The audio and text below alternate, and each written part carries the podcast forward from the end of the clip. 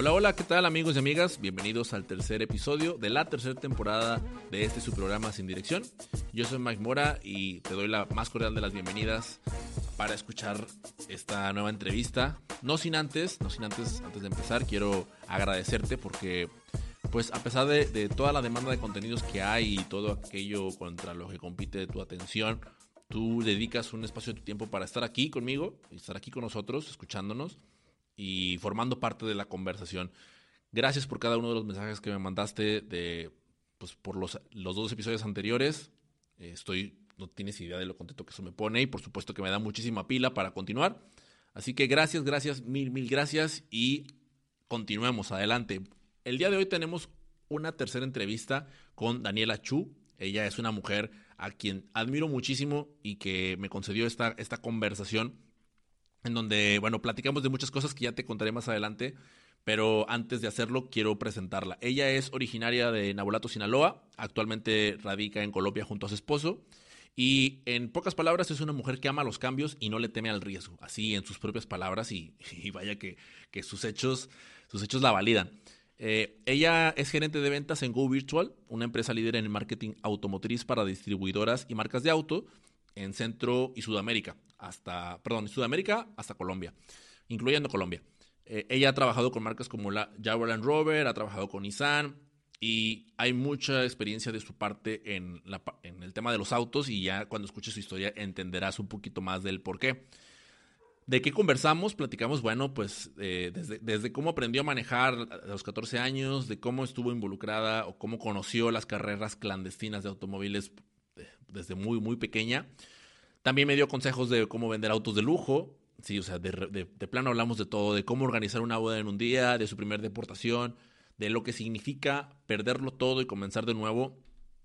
Personalmente yo le estoy mil agradecido, sé que está escuchando esto, Daniela, te agradezco bastante porque hayas tenido la confianza de compartir todo esto en este programa. Eh, sabemos, ambos lo, lo, lo, conversamos y te lo, te lo platico aquí en confianza lo conversamos antes y dijimos, oye, sabes que es, que es una historia que puede ayudar a mucha, a mucha gente y a, varias personas. Y, y, con esa es la intención de cada, de cada episodio. Así que eh, bienvenido a uno de los episodios más largos y no el que más largo que he grabado.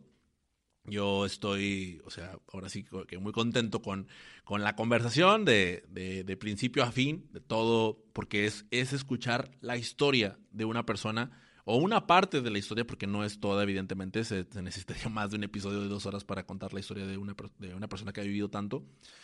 Y, y, esto es para ti, o sea, es para que lo escuches, para que lo, lo, disfrutes, para que te lo imagines y para que lo vivas junto a nosotros. Así que te escucho de nuevo al final del episodio, o bueno, me escucharás de nuevo al final del, del episodio.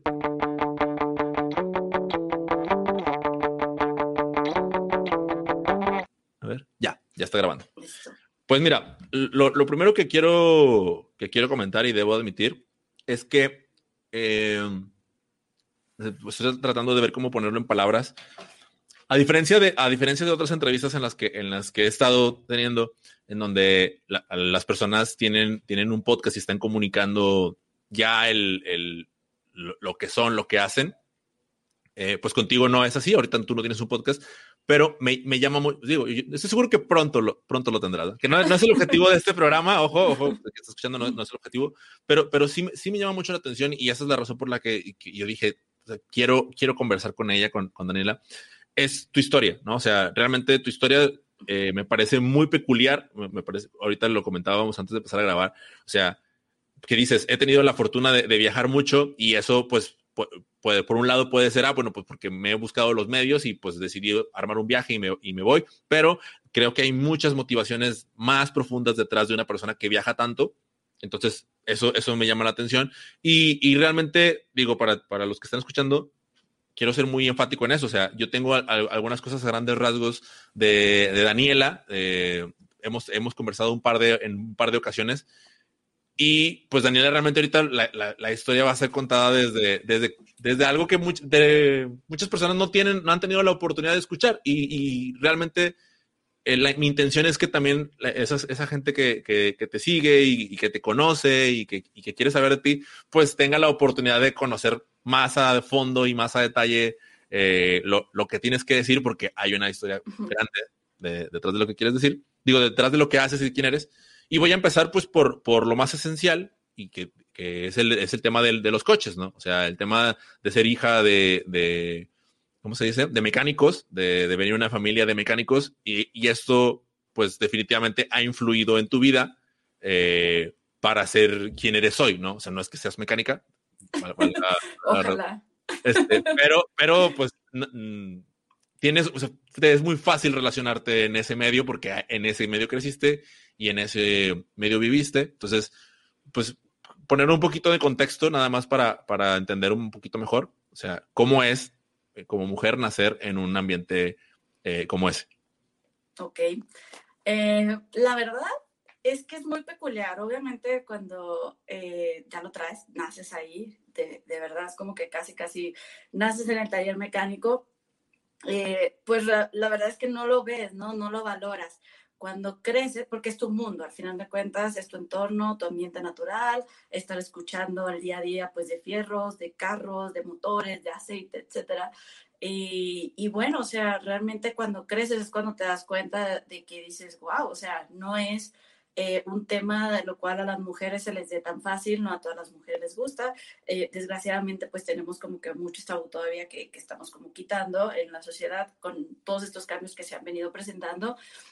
Pero yo cuando crecí, fui creciendo, pues me di cuenta que era pues un ambiente de puros hombres, las carreras de coches también pues de puros hombres, eran pocas las mujeres que iban. A veces pues sí, las familias principalmente este, son las que acompañan a, a, a los esposos, a los hermanos, hijos, a lo que es pues las carreras, ¿no? Así es que pues quiero, eh, digamos que retroceder un poquito hay algo muy peculiar que muy poca gente sabe, es que pues nada más saben que soy hija del famoso Quinco en Sinaloa y, digo famosa no porque sea mi papá o no porque lo quiera engrandecer, que pues obviamente para mí es lo suficientemente grande porque es mi padre, pero pues sí es muy conocido porque fue uno de los pioneros en, eh, en la mecánica este, y sobre todo pues fue uno de los precursores de las carreras cuarto de milla y pues organizó eventos estatales, nacionales incluso en aquel momento, pero viene desde más atrás, mi afición tal vez y, mis genes, ¿no? Siempre digo yo que tengo nitro en las venas en lugar de sangre.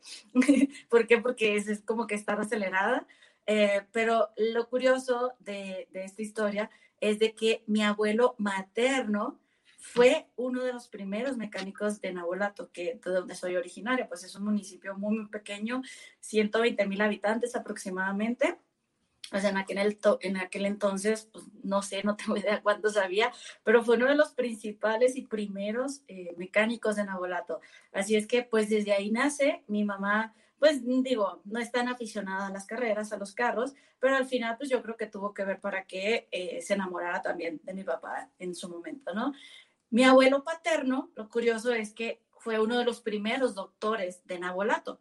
Llegó, fue el que hizo ahí, pues de hecho le decían a él el, doctor jornalero, porque daba consultas gratis a las personas pues, que trabajaban de campo y fue muy querido en Nabolato. Fue uno de los que, eh, pues digamos que abrió eh, lo que es salubridad ahora, en aquel entonces pues la abrió, y tuvo cuatro hijos, mi abuelo paterno, repito, tuvo cuatro hijos de los cuales pues mi papá es el mayor, de ahí siguen tres hermanas, que son pues mis tías obviamente, y todas estudiadas, o sea, con 10 salieron de medicina, de este, eh, filosofía o historia, algo así, y la otra arquitectura. Y me refiero, lo hago énfasis porque son carreras muy difíciles. Así es que, pues todas salieron becadas con dieces y todo. Mi papá fue el único que no estudió, pero de verdad, o sea, ha sido reconocido por grandes de, eh, de, la mecánica, ¿no? Así es que, pues digamos que yo nazco y pues ya fui el pilón, la verdad es que no estaba en los planes para nada.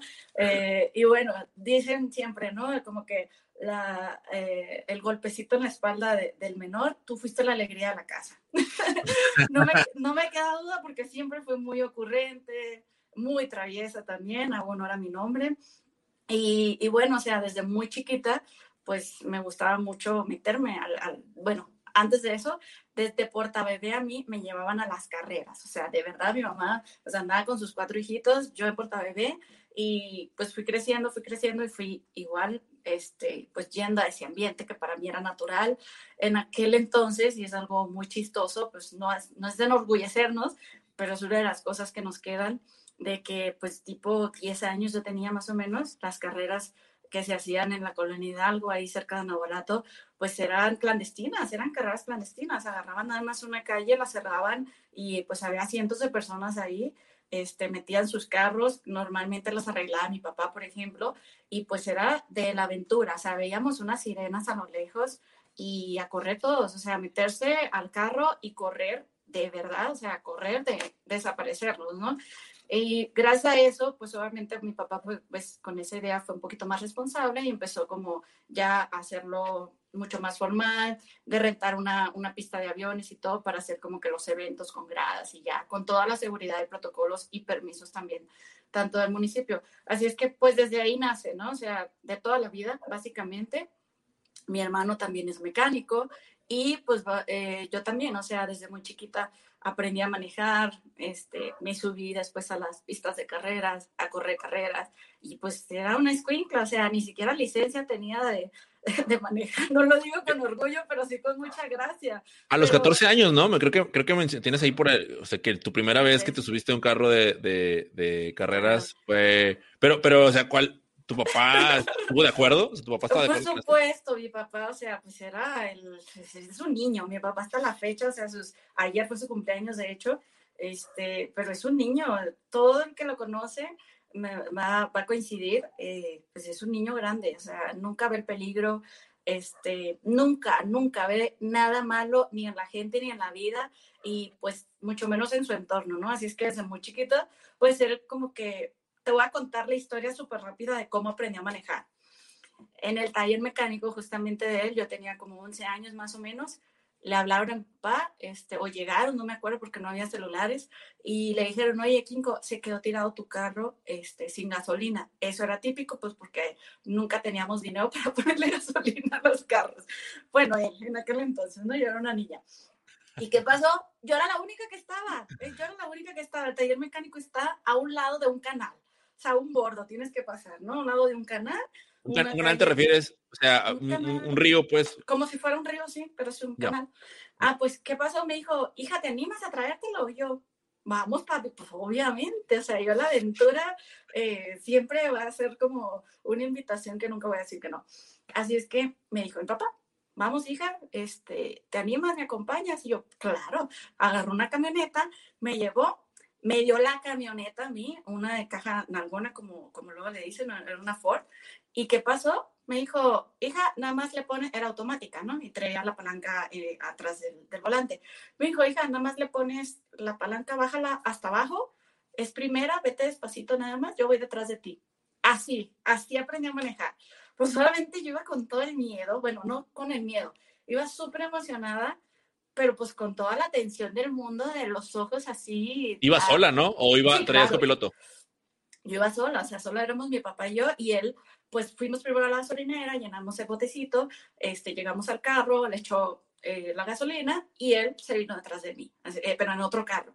Así es que yo iba súper atenta, penitas alcanzaba los, los pedales y como tal, o sea, fue de que yo llegué y pues aparte a un lado de un canal donde era peligroso, donde mis hermanos pues básicamente ya habían tenido peligro de tirarse al canal en el carro porque estaban tratando de manejar estándar y pues casi casi chocaban, ¿no? Pronto para, para, para él era gracia eso. Y desde ese entonces, pues yo dije, ya sé manejar. Con toda la seguridad del mundo, dije, ya sé manejar. Llegamos al taller, mi papá me explicó, me dijo, pon la palanca hasta arriba, que es parking, y ya después me explicó, enseguida del parking va reversa, después neutral, y ya después los cambios, ¿no? Así es que lo puedes poner este, en la D, y pues básicamente esos son todos los carros automáticos. Pues yo ya, o sea, yo ya dije, ya sé manejar. Y a partir de ahí le empecé a pedir el carro prestado, o sea, la camioneta esa, y fue como que un, ah, sí, hija, y yo enfrente de él, a un lado del taller había un campo muy grande de, de tierra, este, de tierra, tal cual, era como un baldío. Y yo me llevaba a mi hermanito, mis 11 años, pues, a mi hermanito, que son 3, 4 este, años menor que yo, medio hermano, es, pero no me gusta decir medio, pero ah, digamos que es de la segunda tanda, porque ya había dicho que yo era la menor. Sí, exacto, sí, esa, esa, parte me dejó así como que, ah, caray, como, pero ya, ya, ya entendí, ya entendí. Sí, desde la segunda, de la segunda tanda, de mi papá. y me lo llevaba, por supuesto, sin cinturón, Mike, sin nada. Y yo agarraba la camioneta y, papi, ¿me la prestas? Sí, hija, llévatela. Pero pues como estaba a un lado, pues obviamente me la prestaba con toda confianza, no había casi, pues básicamente no había con qué chocar. Pero lo que yo hacía, pues es de que eh, pues no, no, tenía dirección hidráulica, aparte la camioneta, ¿no? Así es que iba acelerando, yo con todas mis fuerzas volteaba el carro, volteaba el volante ¿Y qué pasaba cuando estaba totalmente al tope o le aceleraba a fondo? O sea, mi hermano salía volando, se daba la cabeza con la puerta, los dos risa y risa. O sea, no, no, no, eran unas súper aventuras.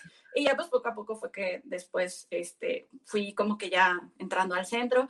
Me ayudó mucho, te digo, Nahuelato pues es un municipio muy pequeño, muchos todavía siguen diciendo que es un rancho. de cariño yo digo mi ranchito, pero así fue muy divertido. Y a partir de ahí, digo, ya fue como todo súper natural. Eh, estándar también empecé como que de por mentiras empecé a, a manejarlo, pedí prestada una camioneta, una Nissan pequeña, y yo dije, ya sé manejar, no sabía, de verdad que no sabía, pues se me salió nada más el, el clutch la primera vez, la segunda ya como si nada, y misma historia, llegué con mi papá, le dije, papá, ya sé manejar estándar, ahora préstame el otro carro. Y así fue como que empezó un poquito, ¿no? Tuve la fortuna también después de irme a la secundaria en un carro, en un Caribe, este, súper viejito, pero lo amo con todas mis fuerzas. Oye, ahorita te, iba, te iba a decir que cuando, cuando dijiste no tenía dirección hidráulica, o sea, yo, yo, te voy a agradecer. Me siento un poquito que me, ay, me cala porque debería saber más de carros, pero bueno, la verdad es que no sé. O sea, tengo, he, tenido, he tenido tres coches, pero a veces, a veces no sé. Y dijiste dirección hidráulica, dije, me suena eso, me suena eso. Y luego ya cuando dijiste, hiciste esta seña, digo, para los que no nos están viendo, hiciste esta seña como de, oh, dije, ah, ya, o sea, estaba bien duro el volante.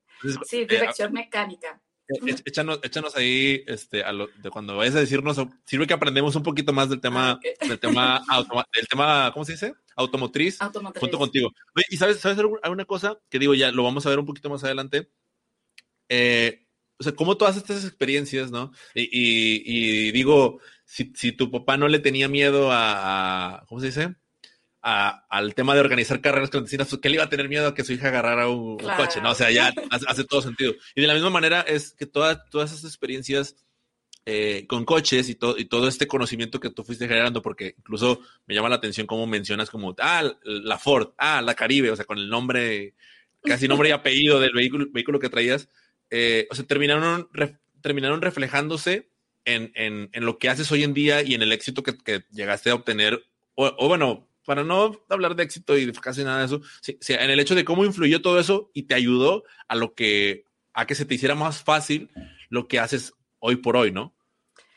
Definitivamente sí, creo que obviamente eh, pues tuve la fortuna de, desarrollarme en la industria automotriz, en agencias automotrices, y definitivamente creo que mientras tú le pongas pasión, independientemente si lo traes de nacimiento, si no, eh, si aprendes a disfrutar lo que haces, le pones pasión, eh, creo que es muy fácil poder tener buenos resultados, porque al final de cuentas, pues vas a hacer las cosas con mucho gusto y siempre con la idea de, tratar de mejorarlo, ¿no?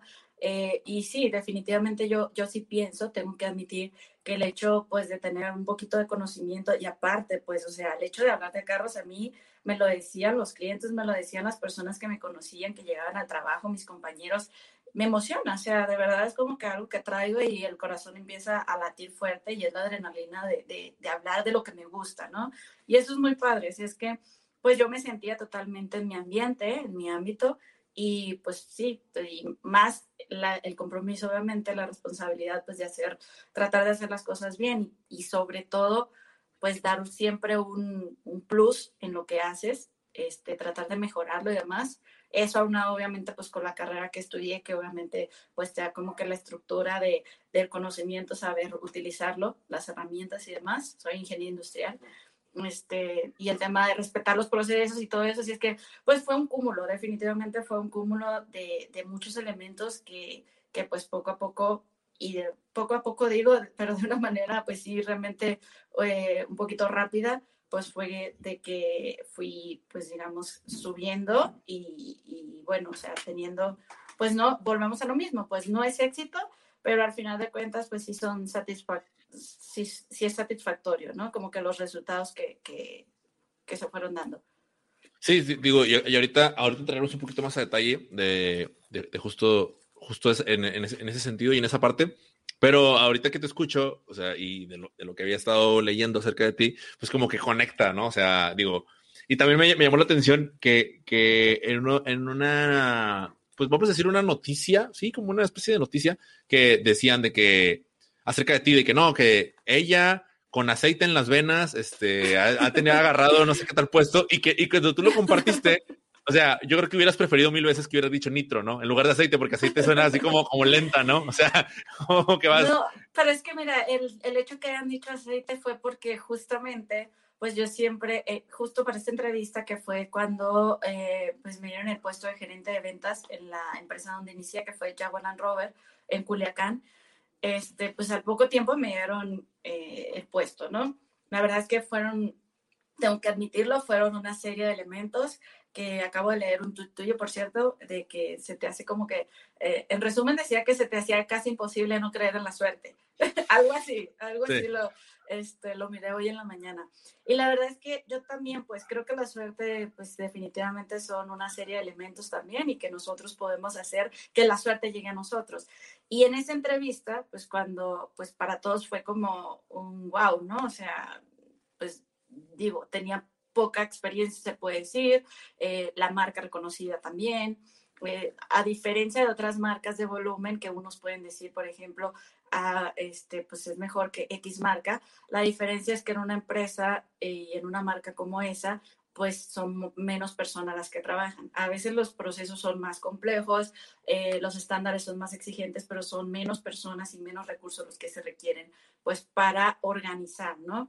Y, y bueno, por unos, por unos resultados ahí que hubo, entre otras cosas, fue de que pues me, me ascendieron a mí, a gerente de ventas, y cuando me hicieron esa entrevista, pues le hizo mucha gracia al señor que yo le dije eso, ¿no? O sea, pues yo crecí entre aceite y con gasolina blanca, pues me ponía a jugar, a lavar cabezas, este, limpiar pistones, y me refiero a puras piezas, pues, de un motor de un carro, ¿no? Si es que desde muy chiquita eh, íbamos con mi abuela que, pues, ah, bueno, eh, un paréntesis, mis padres son divorciados, cuando yo tenía cuatro años se divorcian, pues básicamente era como que la escuela, las reglas y todo con mi mamá, y como repito, pues mi papá era un niño, eternamente sigue siendo un niño, este, pues con mi abuelita, mi papá se regresa a vivir a la casa materna, con mi abuelita de vez en cuando, porque ella vivía en otra, en otra ciudad, pero mi abuelita era muy exigente, o sea, muy, muy exigente, ya nos ponía a pintar, a leer,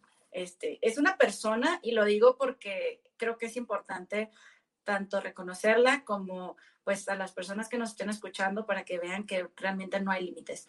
Es una persona que no estudió, no terminó la primaria, pero empezó a tener todo el tema del arte, o sea, hace cuadros espectaculares, este, hace eh, escribía muy bien para algunas columnas, hacía para un periódico de Puebla, que es donde actualmente vive. Este, pues a mis tías las tuvo así, te digo, pues las traía, como luego dicen, cortitas, de que puros dieces. Y pues ella nos enseñaba como que a leer. Había como estos, eh, como juegos de maratón donde traen como cinco mil cartas. Cada cartita trae cinco preguntas, cinco respuestas por el otro lado. Y pues yo tipo cinco años más o menos que estaba aprendiendo a leer, cinco o seis años, no recuerdo, este, en el kinder. Pues ella nos daba esas cartitas y de verdad nos decía, vamos a practicar tu lectura. Yo le leía la pregunta, agarraba cualquiera de, ese juego, de las cinco mil cartas, agarraba cualquiera, le decía ya sea la respuesta o le hacía la pregunta y ella me la completaba. O sea, era una memoria, es una memoria impresionante. Y la, y la venta, y bueno, eh, por eso digamos que también pues me gusta un poquito la, escritura y todo eso, ¿no? Como que soy una combinación de todos mis abuelos, definitivamente, no tengo duda. Y, y de uno depende pues qué desarrollar, ¿no? Y qué le gusta y, en qué hacer más énfasis, pero creo que los genes pues sí tienen mucho que ver. El tema es que cuando digamos que teníamos ya la pintura, teníamos ya hecha la lectura, teníamos hechas las tareas y demás, era como que ya, pueden ir al taller. Y para mí era entrar a Disneylandia con mi papá, pues ayudarle a lijar los carros, este, para cuando en algún momento tuvo el taller de pintura ahí también, este, era pues ayudarlo con la gasolina, con el aceite, con las cabezas, con los pistones, eh, las bujías de, de, los carros, a tronarlas como si fueran cohetes también. o sea, era de verdad muy divertido pues para unos niños, ¿no? Obviamente. Y pues como no teníamos reglas con mi papá, era lo que se nos ocurriera hacer y, inventar y todo eso. Y yo tengo, una, pregunta ahí, perdóname que te interrumpa, tengo una pregunta ahí que, que, es una pregunta personal de, con respecto a las bujías, o sea, ¿cómo, funciona este tema de que una bujía, o sea, es, es una creencia que ya alguien me dijo y ahí la traigo, que una, con una bujía puedes reventar un, el vidrio de, una, de un coche de manera muy fácil? O sea, eso, eso, es cierto. Sí, en Ciudad de México, por ejemplo, allá no, no tanto hay polarizados. Y como pues se, puede, se dice que Ciudad de México es muy insegura, allá hay películas antiasalto. Y sí es cierto, o sea, creo que es por la fricción al final de cuentas, pues yo las utilizaba más que nada en las mecánicas, más que hacer travesuras de, delincuentes, ¿no? O sea, no andaba quebrando carros, no andaba quebrando este, cristales. Yo lo que sí sé, pues, es de que obviamente la bujía, pues, se encarga también como que de hacer la chispa, pues, para que empiece como que a circular y todo eso, ¿no? Eh, bueno, ya es un rollo muy, muy técnico, ¿no? Ya, tienes razón, Pero, este, pero sí, definitivamente la respuesta es sí, sí se puede quebrar. No sé cómo lo hacen, nunca lo he intentado, este, pero unos dicen que nada más, o sea, con la puntita de la bujía la acercas al, al, cristal, ni siquiera es un golpe tan grande y justo pues mucho de lo que venden es eso, películas antiasaltos porque pues obviamente en lugar de explotar el cristal lo que hace es quedarse pegadita, pero sí se... Ah, ya entendí, ya entendí que es una película antiasalto, no, no, no, yo estaba pensando... tal cual. Estaba, estaba pensando en, ¿cómo se llama la ciudad esta? Eh, no, el Torito, no, Tepic, no, no, no me acuerdo cómo se llama Tepito, Tepito, sí.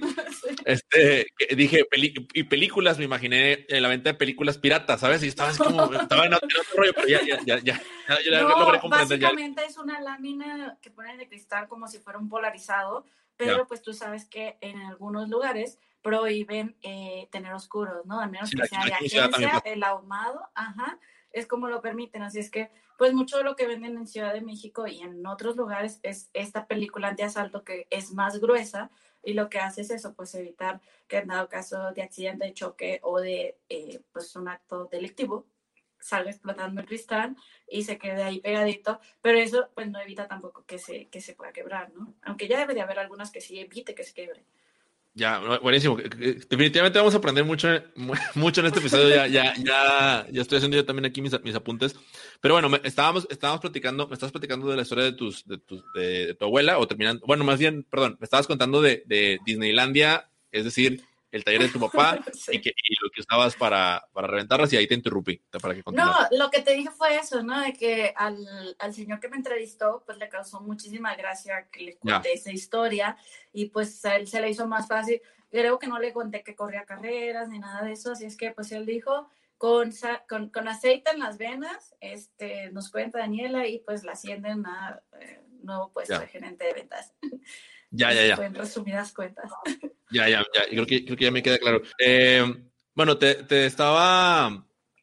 Que, que, me parece que, que no es como. O sea, no es, no es común, definitivamente, que, que crecer ni para hombres ni para mujeres dentro de un taller mecánico.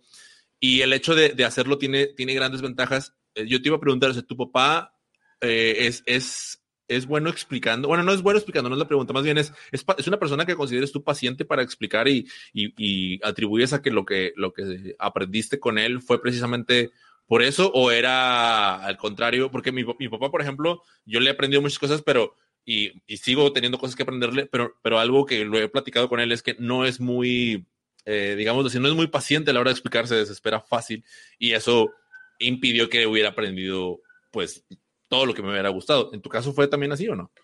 No, todo lo contrario lo tuyo. Es una persona que lo conozca de verdad sumamente paciente, pasivo, comprensivo. Y me refiero a que hay niveles y él las vuela todas. O sea, es como que para nada celoso con su trabajo. Este, no sé, o sea, desde muy chiquita fue de explicarnos absolutamente todo lo que le preguntábamos, obviamente, no era como que ah, nos daba clases de mecánica, me hubiera encantado y te juro que o sea, si yo hubiera sabido desde chica lo que me deparaba el destino, te juro que yo me hubiera metido más de lleno y hacerle mucho más preguntas y todo. No lo hubiera tomado solo de juego, sino de decirle, papá, te ayudo a armar este motor, o sea, te ayudo como tal, no algunas piezas, ¿no? Y hubiera aprendido muchísimo, muchísimo más, eh, lo hubiera valorado. Pero no, totalmente pasiva, paciente, es explicar con peras, con manzanas, o sea, súper tranquila, calmada, este, no floja, porque se puede llegar a confundir con floja, ¿no? Con una persona, que hueva, ¿no? Pero, eh, es, o sea, mi papá es pura dulzura, puro amor, este, no sé, llegaba desde toda la vida, porque llegaba pues típico que llegaban sus amigos y pues es que es mi amigo, ¿cómo le voy a cobrar? O a veces si les cobraba, pues le cobraba mucho menos, ¿no? Y como te decía, pues este, pues el tema económico en, en casa era muy malo, muy, muy malo, ¿no? A veces no teníamos ni lo necesario, o sea, porque imagínate cuatro hijos, ¿no? Eh, mi papá pues era el sustento de la casa, pues cuando estaba todavía, pero los pleitos de mis papás de, de, cuando yo estaba chiquita era de que mi mamá pues le decía, Kiko, es que no tenemos para, para comer en toda la semana. ¿Y por qué no le cobraste? Ay, Lorena, es que es mi amigo. O sea, me dio estas llantas a cambio. Pues sí, pero los hijos, nuestros hijos no van a comer llantas y no sé qué, no las van a agarrar a mordidas. Te lo juro, esos son los pleitos que nos cuenta mi mamá. Yo, la verdad, no me acuerdo en ese entonces. Lo que sí me acuerdo es que era tan peculiar nuestra casa, tan peculiar que no teníamos sala. Nuestra sala eran tres llantas y sobre esa llanta había un sillón de carro. Wow. Sí, o sea, de, de, los tres, ¿no? Tanto los individuales, los dos individuales, como las seis llantas y el asiento trasero y a, gustísimo nosotros, o sea, felices. La verdad es que cuando estás feliz, a, tu, a tu papá le regalaron una sala prácticamente, ¿no? No, él desarmó un carro seguramente. sí, sí, sí, sí, Desarmó un carro y pues él dijo, pues no tenemos sala, no tengo para comprarla, pues aquí hacemos esto, ¿no? Pero los pleitos de mi mamá y de mi papá, y, pues obviamente eso causó también, yo creo que fue parte de lo que causó el divorcio, ¿no? De obviamente el desespero de ella, del el reclamo, porque mi papá no se daba cuenta, o sea, no es una persona, te digo, la cual se dé cuenta que algo está mal, que, que ah, puede haber ahí un problema, porque él todo lo ve color de rosa, el mundo de caramelo. En cierto modo es bueno porque, porque siempre está haciendo el bien. Siempre, el, su lema es, haz el bien sin mirar a quién. El tema pues es que hay mucha maldad, ¿no? Y ahora lo vimos. Y gracias a esa educación pues nos pasaron un millón de cosas a los seis hijos, a los seis hijos de él. Así es que muchas cosas, muchas, muchas de nuestras experiencias digamos, dolorosas, pues no, es culpa de ninguno de los dos, no es culpa de ellos, pero creo yo que sí tiene mucho que ver pues con el tema de la educación, de, de que tantos, es, muy bueno inculcar valores, pero también creo que definitivamente el día que yo tenga hijos, les voy a educar de una manera muy diferente, que conozcan la maldad, no para que la hagan, pero sí para que sepan identificarla y sepan defenderse por lo menos, ¿no? Porque de verdad, los seis fuimos educados sin un gramo de maldad, sin creer que pues, la gente podía hacer daño, sin creer, y nos fuimos llevando de topes y topes y topes.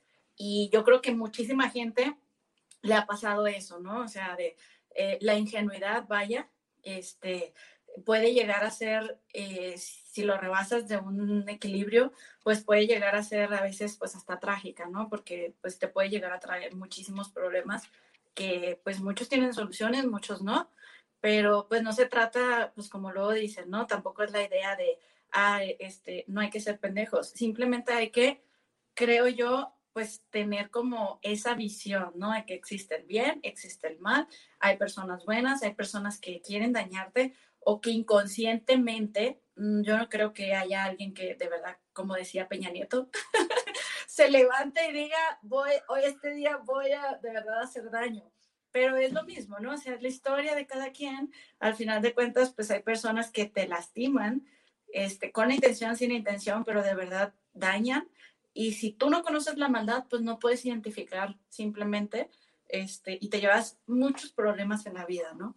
Afortunadamente salí vivo, viva. Me llama mucho la atención ese, tema de, la, de la ingenuidad, porque a, a mí en mi caso, yo también o sea, yo estoy hablando de 20, 22 años. O sea, no, no, no voy a decir y no, no, tiene a lo mejor mucho que ver, pero voy a tratar de, de aterrizarlo para que se explique. A, a, mí yo más bien siento que me crearon más en una parte de, donde me, sentía muy inseguro, no porque ellos me generaran inseguridad, sino que por la sobreprotección, pues eh, eh, no quería tener problemas. O sea, siempre he sido una persona que, pues, digo, nadie, nadie queremos.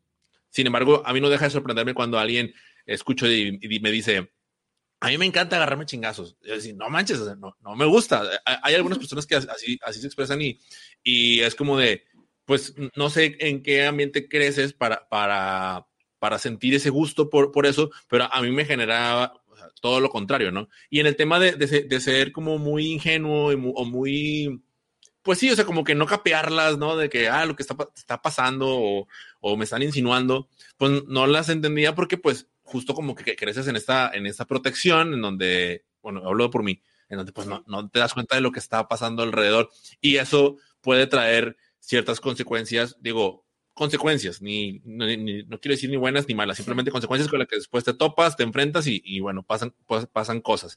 Ahora, em, para poner en contexto, cuando yo te hice la invitación a, a, participar en en el, programa, me llamó muchísimo la atención cuando me dices, ¿qué, historias, qué historia quieres que te cuente? ¿no? Y me pusiste, o sea, yo me quedé así de que a la madre, o sea, me quedé así que... Cosas que no conocías, obviamente. Es, o sea, y, y, y, quiero, quiero ser muy específico porque, porque realmente yo no, no te invité por eso, pero, pero, yo, pero yo estaba seguro que cuando, o sea, cuando estaba invitando era, es una persona, ya lo dije al principio, es una persona que tiene muchas cosas que contar, ¿no? Eh, y uno de los, de los, de los aspectos es que, pues tú eres de, eres de Sinaloa, ¿no? Eh, hay, una, hay una fama que tiene, que tiene el Estado en el, en el tema de, del narcotráfico que, bueno, al día de hoy ya, ya la tiene todo México, ¿no? Así, o muchos, muchos lados, inseguridad y demás. Y, y, yo decía, pues no quiero hacer la entrevista uh, porque, porque realmente no es algo que yo quiera de que, ah, Sinaloa insegura, eh, Monterrey inseguro y nada más. No, desafortunadamente ya está en, en muchas partes. Pero lo que sí me llama mucho la atención y, quiero, quiero abordar contigo es que dentro de las historias que me dices, me dices una, o sea, lo primero que me dices, oye, pues es que estuve, eh, estuve en la mafia, ¿no? O sea, o me, me, me, jalaron, me jalaron a la mafia. Me, jalaron a la mafia, o me obligaron a estar en la mafia y, y fue como que, ok, o sea, era, era como la segunda de las, de las ocho historias que me enviaste y yo me quedo, ok, aquí hay un chingo para poder conversar, pero, pero no tan, o sea, más bien es como, como la, la, la experiencia, o sea, la, experiencia de, de, de, todo el contexto de lo que tú estabas viviendo. Ya nos, ya nos pusiste ahorita en contexto de, de, la sala, de tu casa, ¿no? De la situación económica que vivías. Y también, o sea, me, me hace mucho sentido de, esa ingenuidad, de, de pues, de, pensar que todo es bueno, o sea, de que quizás, y ahorita tú me corregirás, ahorita que me cuentes, quizás entraste en un lugar en donde ni siquiera te imaginabas lo que estaba pasando porque, pues, no pasa por tu cabeza, o sea, es algo tan normal, ¿no? Que era como que, ah, pues esto es, esto es normal. Eh, quiero como entender eso para no tener nada más en mi cabeza, eh, ni tampoco la gente que está escuchando, como imaginarse de que, ah, se refiere a esto. Y pues me gustaría que nos platicara, me platicaras un poquito más de respecto a esa experiencia en particular. Mira, sí, obviamente, eh, como te dije en algún momento, creo que mi vida es una tragicomedia, afortunadamente, porque ha habido muchas cosas, muchísimas cosas que a veces uno dice, ella se las buscó, pero la realidad es que a veces te llegan solas o te llegan por circunstancias o te llegan por esto, ¿no? Así es que muchas de las personas que me conocen, me conocen en diferentes etapas. Unas, pues no saben, no sé, lo de hace 10 años, otras no saben lo que pasé hace 5 años, otras que me conocieron apenas acaban de conocerme y pues saben mucho de mí, pero pues todavía no saben eh, muchas otras cosas, ¿no? Así es que es bien peculiar eso. Y la verdad es que es algo que muy poco hablo porque es totalmente, quedó totalmente en mi pasado, pero al final de cuentas es parte de lo que soy yo, de lo que soy yo y de lo que aprendí, de lo que este, pues viví y todo eso.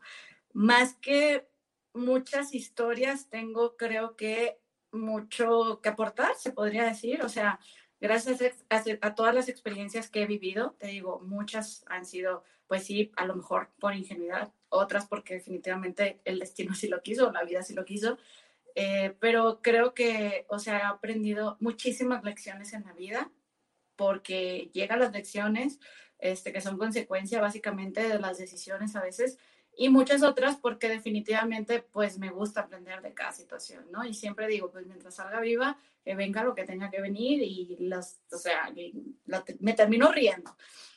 Esta es una historia en la cual pues obviamente no saco tanta gracia porque pues eh, te digo, hace mucho no lo hablo, casi nadie lo sabe. Este es algo pues muy personal, no es un secreto tampoco, porque obviamente en su momento pues todo Nabolato o, o la mayoría de los de Nabolato este, sabían. Y es muy peculiar porque mmm, no fue una decisión, no, fíjate que en este caso no fue por enfermedad, Mike, no fue una decisión que yo tomara y por eso es porque, por lo cual es muy difícil hablarlo, ¿no? Porque al final de cuentas, pues no quiero culpar a nadie, no quiero, digamos que mencionar a nadie, no quiero involucrar tampoco a nadie, mucho menos, pues, digamos que por respeto, eh, mm, tampoco, eh, digamos que culpar, ¿no? O sea, ni mencionar ni nada, pero no fue una decisión básicamente que yo haya tomado y pues al final de cuentas, o sea, me vi envuelta entre la situación, entre el ambiente, este, y pues bueno, me, me vi envuelta en una situación muy peculiar donde al final de cuentas pues no, no pude, digamos, decir que no, no pude salir, pasaron muchas cosas muy feas que al final de cuentas pues sí son delicadas, me traen dolor y todo, pero creo yo que aprendí a abrazarlas, ¿no? Cada experiencia negativa he aprendido afortunadamente a abrazarla, sobre todo pues a sacar lo mejor de eso, ¿no?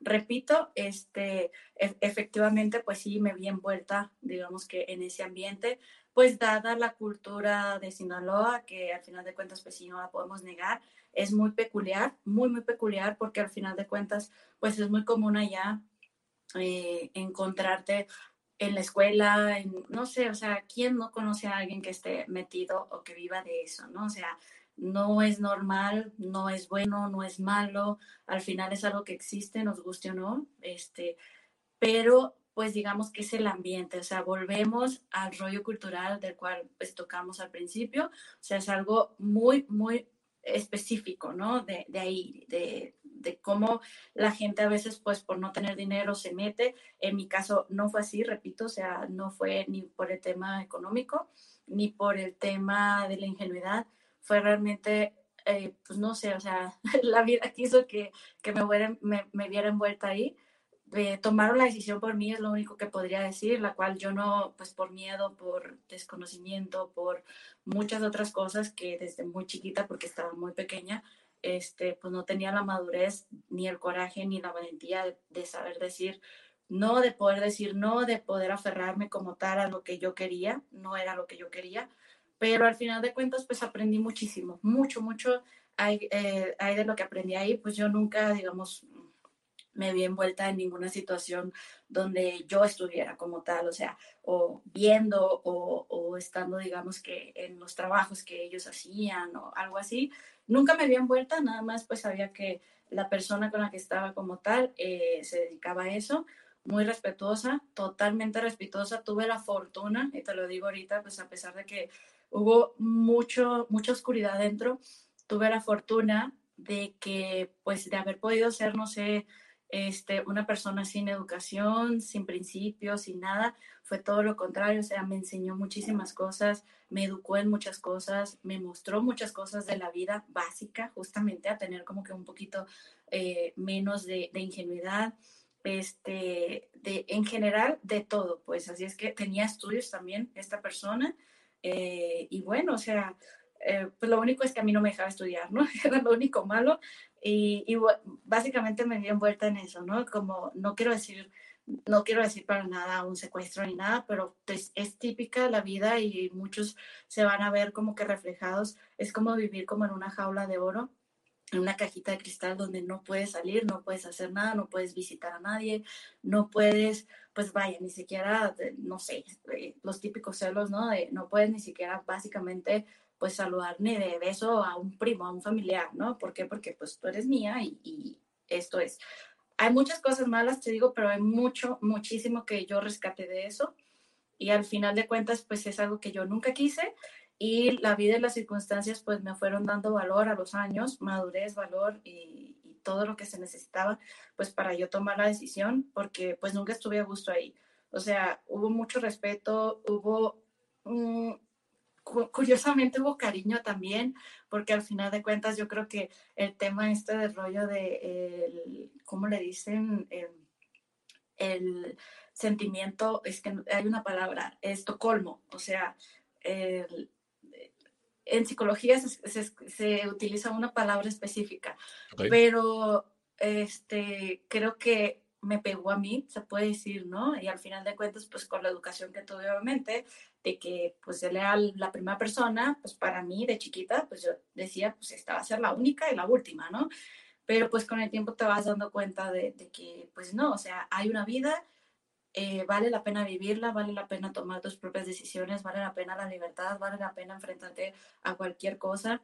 No toda la vida es dinero, o sea, yo pues tenía en aquel entonces, pues llegué obviamente a recibir eh, y a tener grandes cantidades a mi disposición, pero repito, es algo que nunca lo busqué, nunca lo pedí, así es que para nada era algo que me gustara, que me enorgulleciera. Obviamente, pues llega la tranquilidad de poder cubrir muchas cosas que hacían falta, pero al final, pues no era algo que yo valorara, pues, este, y siempre quise salirme como que de ahí, pero pues respetaba, pero pues quería como que tenía cariño, y al final, pues fue, yo creo que la madurez y pues el valor de saber, de conocerlo también, de saber que pues probablemente no me iba a hacer nada porque no era una persona mala, no era una persona...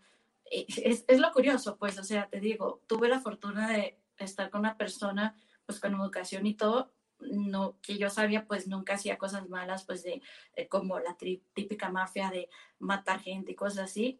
Si lo hacía o no, pues nunca supe, nunca me di cuenta.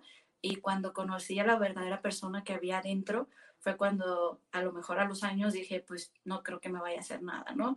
Obviamente me dio miedo, pero al final pues me salí de ahí sin una preparatoria, con una preparatoria trunca, obviamente sin una carrera, con seis años desperdiciados, se puede decir, o no desperdiciados, pero sí aprendidos.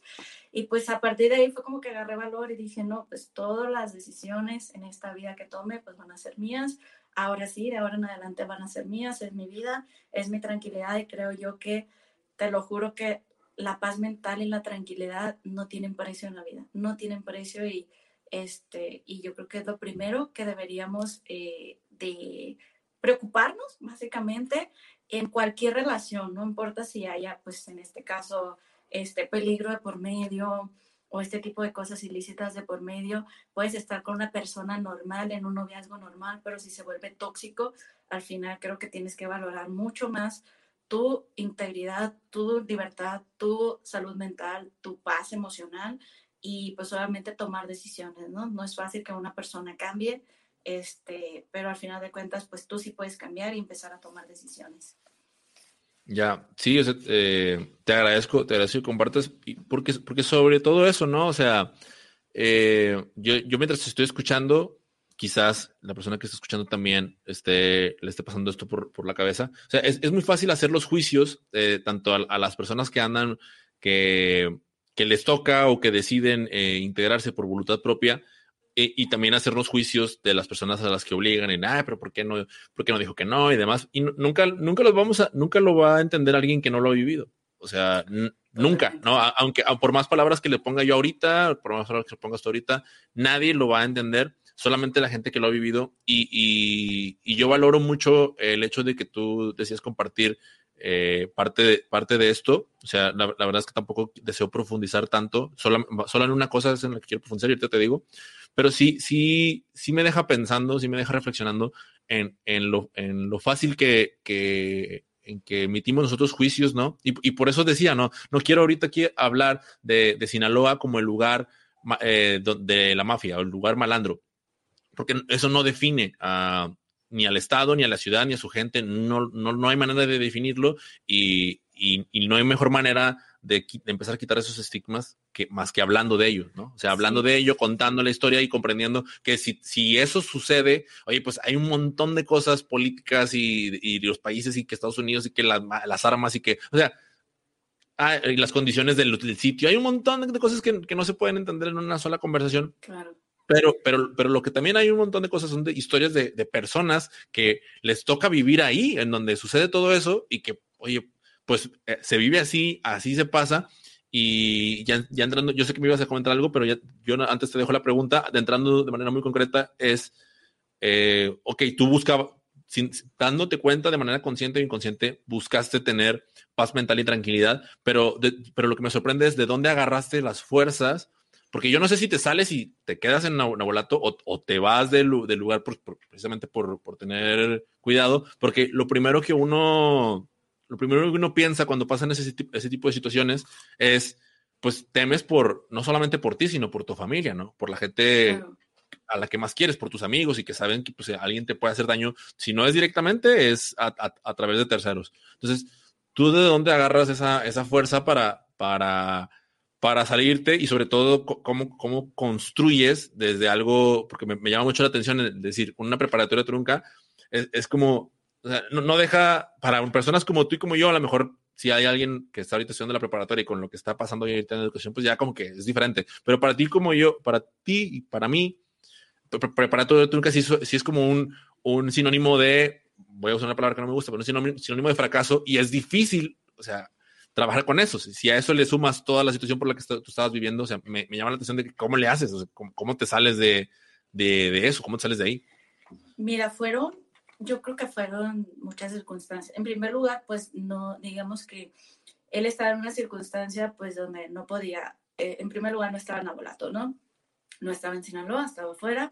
Él estaba pues lo voy a decir, detenido. Así es que, pues para mí fue como que un shock, obviamente, el estar ahí, obviamente sentía mucho más presión, eh, mucho más compromiso también, porque al final, pues son pocas personas las que pueden, digamos que estar, ¿no? Pero ¿qué pasó? Era eso, o sea, básicamente, pues yo no tenía, pues, pretextos para salirme de ahí.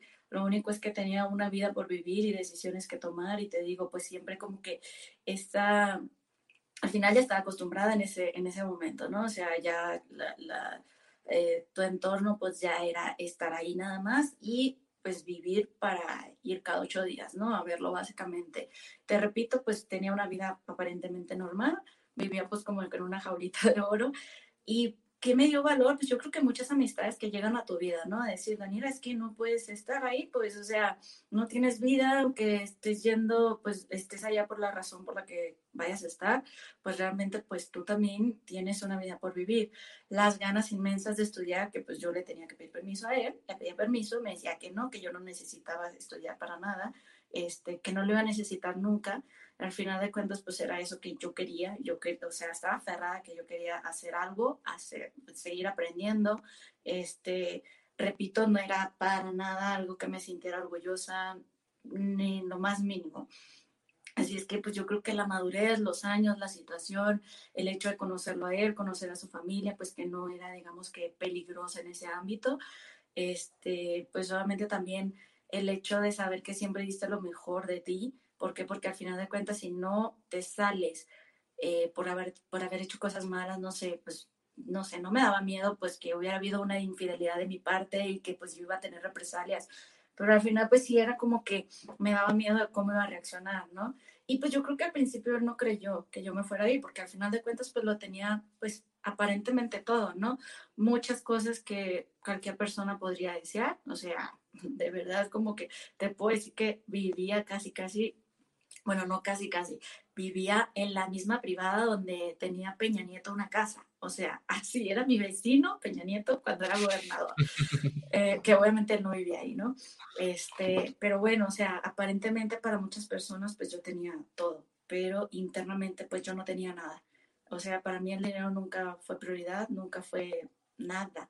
Eh, obviamente ayudaba para, pues, para tranquilidad, las cuentas, eh, pues darte como que algunos gustos, conocer algunas otras cosas, ni siquiera, ni siquiera lugares, porque te puedo decir que los lugares que conocí nunca fueron en esa época, nunca, o sea, yo no hice absolutamente nada que pueda recordar que dije, ah, pues aproveché, este, es que estar en esta situación, que tenía poder adquisitivo y pues lo voy a aprovechar para hacer esto, no lo hice, para muchos fui una tonta. ¿Por qué? Porque no puse un negocio, no lo aproveché, no esto, no lo otro. O sea, muchos me decían, no seas tonta, haz esto. Y yo, pues no, o sea, no me nace y no lo quiero hacer y, y no quiero como que abusar, ¿no? Así es que, pues simplemente fueron las circunstancias. Te digo, mm, pues me harté de, de, no poder estudiar, de no poder libertad, de no tener libertad propia, de tener esa angustia siempre de qué va a pasar, no sé, de ver militares. Este, fue en la época también donde estaba como que el, digo, la guerra contra el narco, que me consta a mí que pues nadie podía salir, todos teníamos miedo, eh, podrán criticar muchísimo, y para nada lo voy a defender y ni siquiera te puedo decir que voté por él, pero, y, pero te puedo decir, por lo menos hablando, este, este paréntesis de política, que en esa época de la famosa guerra contra el narco, los, los, narcos tenían miedo, pues tenían miedo del gobierno, tenían miedo de salir. Muchos dirán, no todos, si es cierto, pues no todos, pero la gran mayoría sí. Hubo muchísimas detenciones y pues básicamente era eso, ¿no? O sea, proteger a mi familia también porque pues de ser la menor, yo pues de muy, a muy temprana edad pasé a ser el pilar de mi familia. Y quiero hacer como que mucho énfasis en justamente el tema que tocaste un poquito antes de tu pregunta, que fue el, el poder juzgar, ¿no? Te digo, hay gente, mucha gente a lo mejor ya ni se acuerda, Mike, porque ha habido tantas cosas después de esa época que, que, han sucedido conmigo, que al final nadie ya, casi ya nadie me relaciona, se puede decir, ¿no? Pero en su momento fui muy juzgada, obviamente, muy, muy juzgada por, por todos. Yo me aislé, me dejé, o sea, eh, dejé de socializar totalmente porque a mí me daba vergüenza estar en, en esa situación. Me daba muchísima vergüenza, este, pues no sé, bajarme a un lugar público, a una taquería o algo. Era como que, pues, a nadie le iba a explicar la situación de lo que pasó, ¿no? ¿Y qué pasó? Que años después, pues mucha gente me conocía por la circunstancia, quería o no, pero me conocía, trataba conmigo y pues me decía, no manches, Dani, nunca pensé que fueras así. Y se les iba quitando ese estigma. Y otros, pues que llegaron a conocer la realidad, pues obviamente dijeron, es que qué poca, ¿no? O sea, y todo el mundo juzgándote también, y en lugar de entender o de preguntar o de, o de lo que sea. Y me dio mucha, o sea, ha habido muchas amistades también que en aquel momento, cuando todavía seguía ahí, pues amistades, no sé, de niñas o algo, que sus papás pues obviamente les prohibían salir conmigo, porque pues para sus papás pues yo corría peligro. Y yo les decía, amiga, no te preocupes, o sea, está bien, deja que tu mamá, que tu papá me conozca un poco más, déjame acercarme a ellos, déjame demostrarles que no corres ningún peligro conmigo, déjame, o sea, entiéndelos. Si yo fuera mamá, yo haría lo mismo que ellos. Si es que si no te dejan salir ahorita conmigo, pues no pasa nada, ahí vamos a ir solo al cine, pero pues entiende la situación también de quererte cuidar ellos. Así es que tú tampoco los juzgues a ellos por ellos juzgarme a mí. Y afortunadamente pues siempre tuve como esa madurez también de poder entender, a pesar de muy pequeña, poder entender la situación, el entorno, este, poder empatizar siempre con las otras personas. Me gusta mucho a pesar de estar muy trillada esa palabra, creo que el sentimiento pues no se debería de trillar, no se debería de acabar, no se debería de disminuir. La, empatía como tal debería de ser pues básica un poquito en cualquier ser humano, justo para eso, pues para aprender a ponernos en los zapatos de, otras personas. Sufrí mucho en su momento eh, con ese tipo de, cosas, ¿no? De que pues la gente me señalaba, me rechazaba, hablaba mal de mí, pensaba que yo era de lo peor, este, las circunstancias me llevaron como tal, no los juzgo tampoco a ellos, o sea, para nada. A mí simplemente lo único que sí digo es que a mí no me gusta hablar mal de nadie, de nadie. Y yo elijo mis amistades justo de esa manera. Si yo escucho que mi amiga o mi amigo está criticando a otras personas, está hablando mal y aparte, peor aún, si ellos dos se hablan, pues digo, yo lo mismo puede hacer conmigo. Así es que este, hay tantos temas de que hablar en esta vida, Mike, que hablar de las personas a mí se me hace nefasto.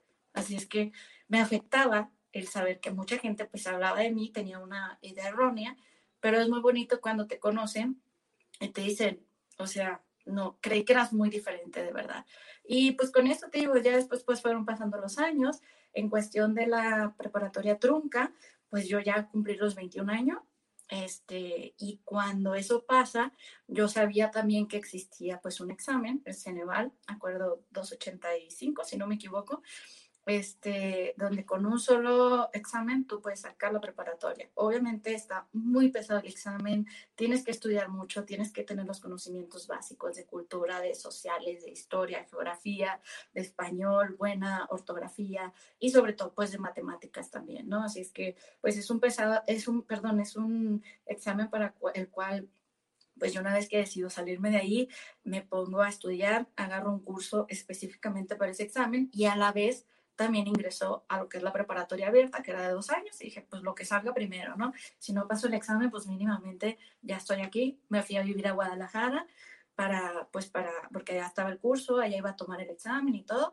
y pues te digo, pues como siempre tuve el deseo muy ferviente de poder sacar una carrera, de poder estudiar, de poder hacer algo en la vida, algo productivo, que me diera orgullo, este, pues sí, o sea, me puse las pilas como lo dicen, saqué el examen, me fue muy bien y a partir de ahí, pues los tiempos se dieron súper justos para, para poder entrar a la universidad. Entro a la universidad, elijo una carrera complicadita, pero lo mismo dije, no, no, no, no va a poder conmigo, ingeniería industrial, muchísimas matemáticas, pero pues afortunadamente, pues, este, te digo, tengo como que, eh, tenía esa idea de decir, pues, vas a hacer algo, hazlo bien.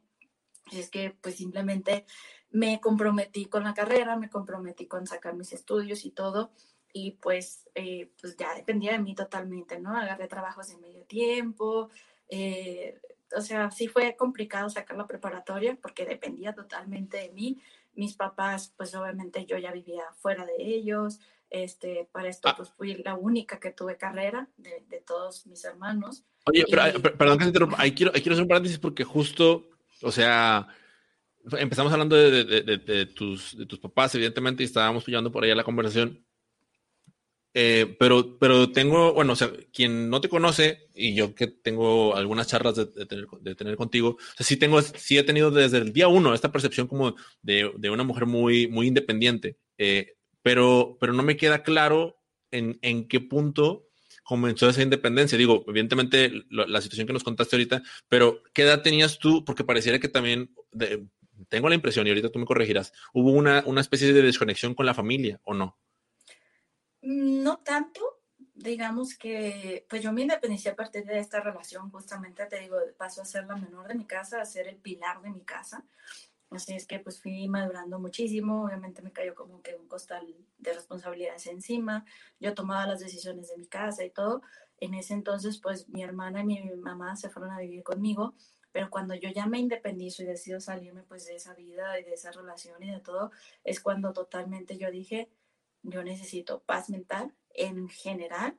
Así es que pues yo me fui a vivir sola, empecé a rentar una casa sola en Culiacán ellas pues ya se quedaron en abuelato, este, y no, nunca ha habido una desconexión total, pero sí digamos que pues una línea natural, o sea, natural de pues de que cuando yo me independicé ya me metí mucho a lo que es a la escuela, ya después al trabajo, súper full, eh, y pues bueno, o sea, no soy, yo siento que no soy la mejor hija, siempre digo, ¿no? Por el tema de la comunicación al menos, pero creo yo que siempre lo digo con mis amigas, con mi familia, o sea, soy la peor en comunicarme, eh, había veces que, que, pues sí no visitaba a mi mamá, no visitaba a mi papá tanto como yo quería porque estaba pues emergida en, o en la escuela o en las amigas, tal full, o, Ajá, o, en el trabajo, ¿no? Así es que pues el hecho de ir, eh, al final pues también yo creo que psicológicamente algunos que, que saben de psicología pues entenderán lo que puede llegar a causar, ¿no? Como esta, esta parte de la separación natural que yo hice este, con mi familia, pero pues siempre decidí tener paz mental. Y a, pesar, te digo, los amo y los respeto y los adoro y les debo todo lo que soy. Eh, primero que nada, pues porque me dieron la vida. Este, y pues la educación, a pesar de todo, te digo, a pesar de haber tenido como que muchas complicaciones, afortunadamente, pues se dieron las circunstancias para ir aprendiendo de la vida de, de eso y todo va relacionado, pues Así es que, eh, pues simplemente puse como un límite nada más, este, normal, natural, yo creo, pero la relación siempre ha sido increíble, la comunicación, los amo con todo mi, mi ser. Este, sí, pero, no pero, duda ellos, pues.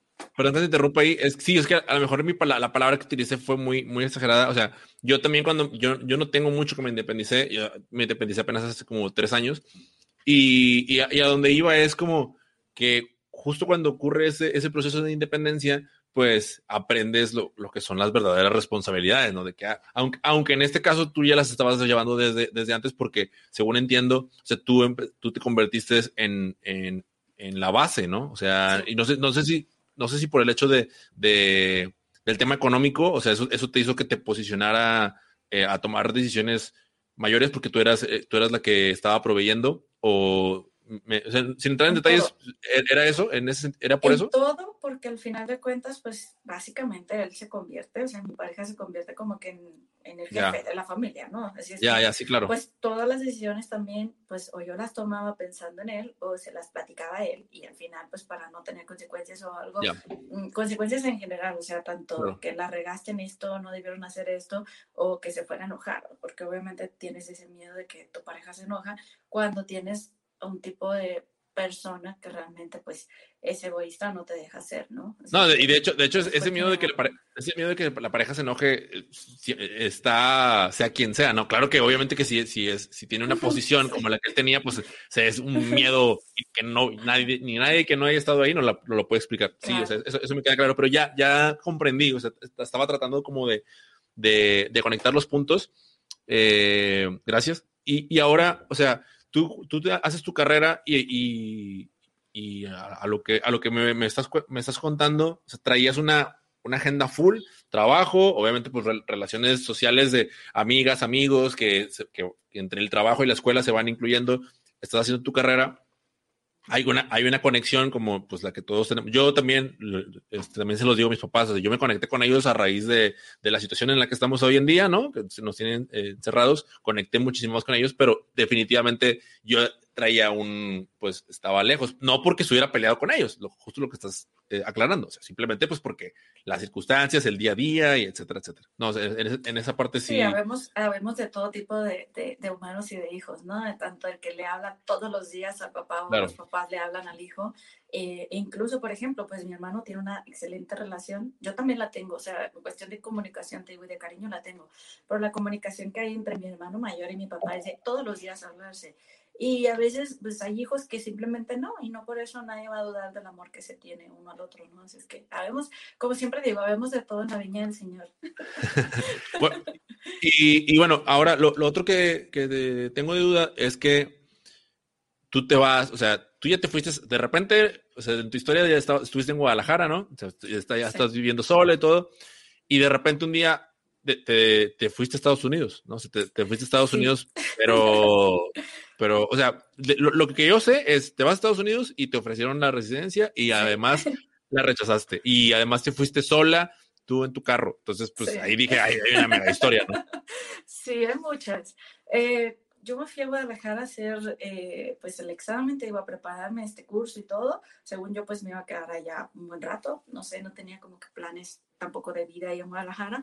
Pero pues cuando saco el examen, pues yo me regreso a Culiacán y decido estudiar la carrera en Culiacán pues ya la carrera me costó cuatro años, este, y justo, pues por la situación de que apenas pude pagar, te juro, Mike, o sea, de haber vivido la residencia, en la misma residencia de Peña Nieto, cinco años después, comía burritos y era un sola, una sola comida en el día, porque yo prefería lo mismo, pagar la universidad, porque era una universidad, pues no cara, pero sí privada, o sea, tenía sus, eh, sus mensualidades, pagar la universidad y, y, y, pagar mi renta justo por mi estabilidad mental.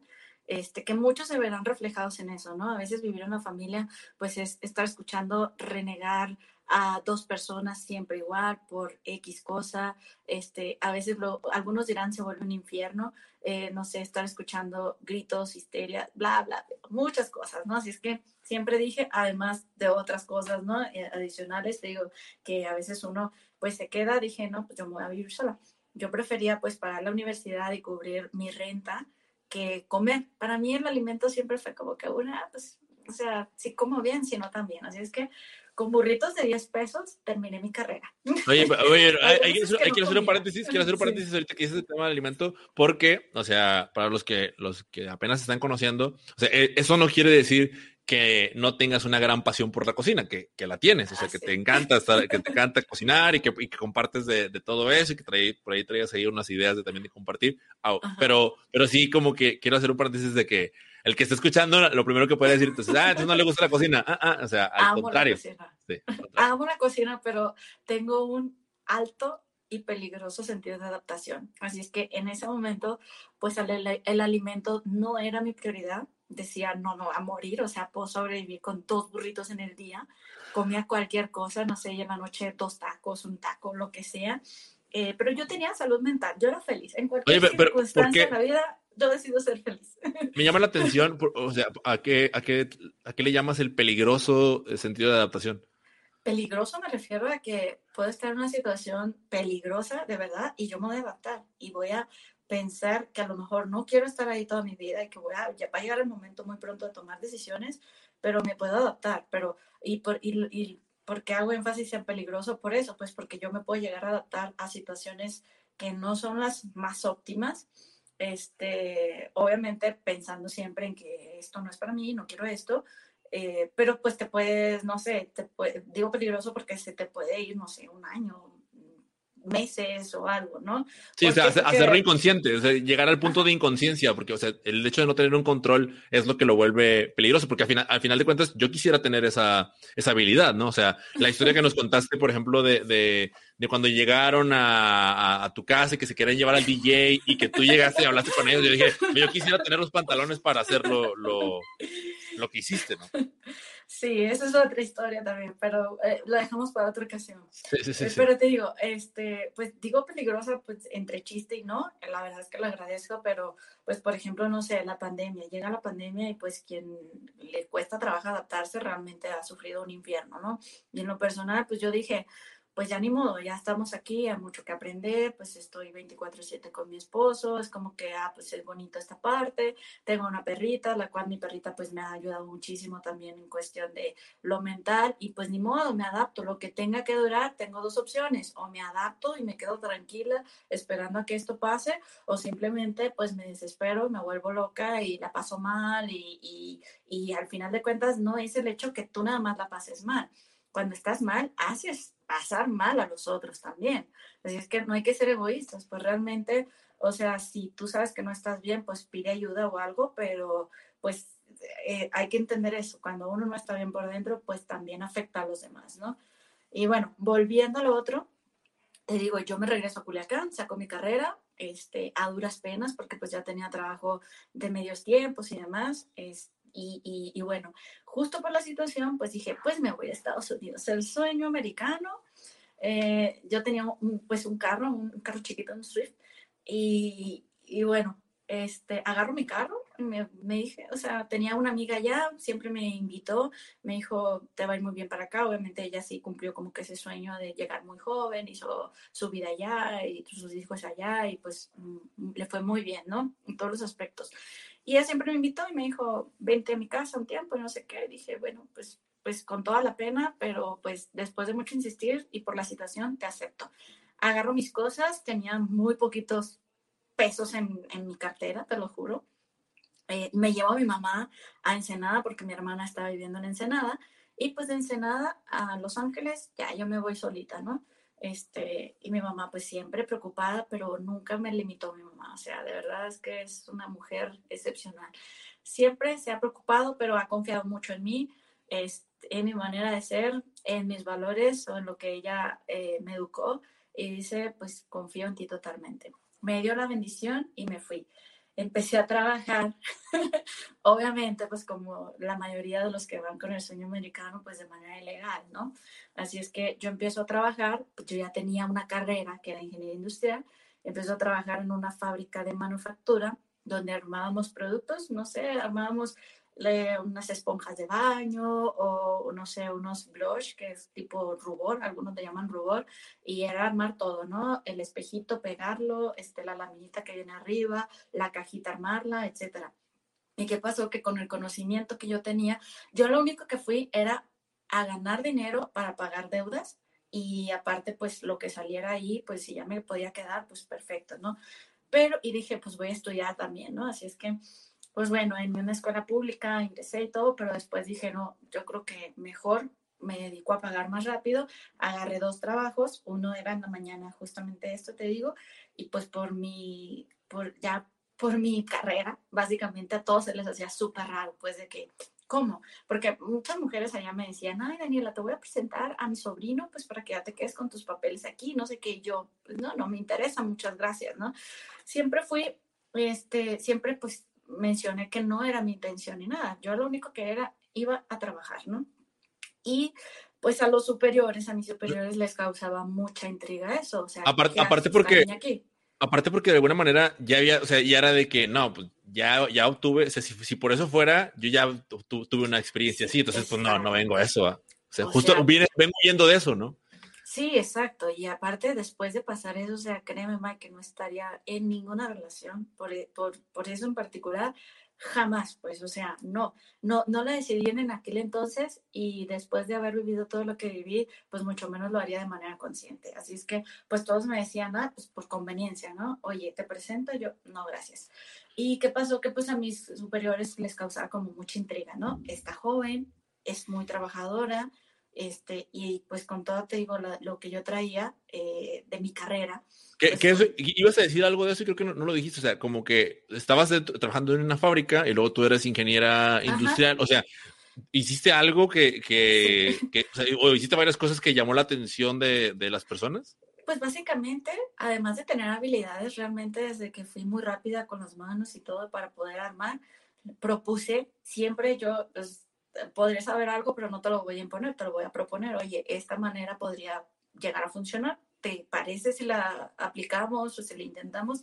Y yo lo que propuse pues era hacer líneas de producción, básicamente pues con las mujeres que estábamos ahí, pues hacer líneas de producción, una hacía esta cosa, otra hacía esta otra, esta hacía esta otra, y pues solamente eso hizo mucho más eficiente. A los pocos eh, semanas se dieron cuenta de eso, de que estaba muy eficiente, ¿Y qué pasó? Pues que muchos me quisieron, eh, bueno, el, el, que estaba superior eh, me quiso llevar a mi segunda jornada, pero llevarme a una segunda jornada significaba pagarme horas extras. Cuando él decide que yo iba a ir el sábado también, él me dijo, ¿puedes y quieres venir el sábado, Daniela? Y yo, sí, necesito venir y sobre todo más si me pagan horas extras, ¿no? ¿Qué pasó? Eso fue bien peculiar porque él cuando me invita a ir al día siguiente, pues solamente el jefe, el dueño de la fábrica, se entera, pues era como un tipo almacén, no, se imaginen tampoco a un súper empresario, sí, muy buen empresario, este, tenía sus buenas empresas, pero el señor ahí estaba, pues siempre al pendiente. Cuando él se entera, pues va al área de producción y dice, ¿por qué viene ella? A ella no le toca hoy. Y él le dice, es que es muy buena, mírenla trabajar y aparte nos ayuda con las otras personas. Y él así como que, pues ya me miró y le dijo, ok, déjala. Y en ese momento, pues fue tanta como que tantas preguntas que se hicieron en la cabeza y que me dijo, vamos a cenar el día de hoy, ¿no? El punto es de que me invita con su novia, me invita con sus hijos, nos vamos a cenar ese día. Este, eh, uno de los gerentes ya me conocía, fue un, un, salvadoreño con el cual hice poca amistad y yo no hablaba inglés. Así es que él traducía todo, ¿no? Y el jefe, o sea, el dueño de la fábrica, pues era como que un, ¿cómo? Te viniste tú sola, eres de Sinaloa, te viniste manejando, y aparte yo traía como que esas ganas de quererme regresar, ¿no? Este, habían pasado, en, en, este caso ya habían pasado dos meses más o menos, y antes de eso te iba a las semanas, ya me empezaron como que involucrar también en cuántas personas eh, teníamos yo hacer eh, tiempos, eh, ejercicios de tiempos y movimientos para saber cuántas personas contratar. Quiero hacer un paréntesis. O sea, cuando, cuando te. O sea, tú llegaste a la casa de tu amiga e inmediatamente agarraste trabajo o. Sí, como a las dos semanas.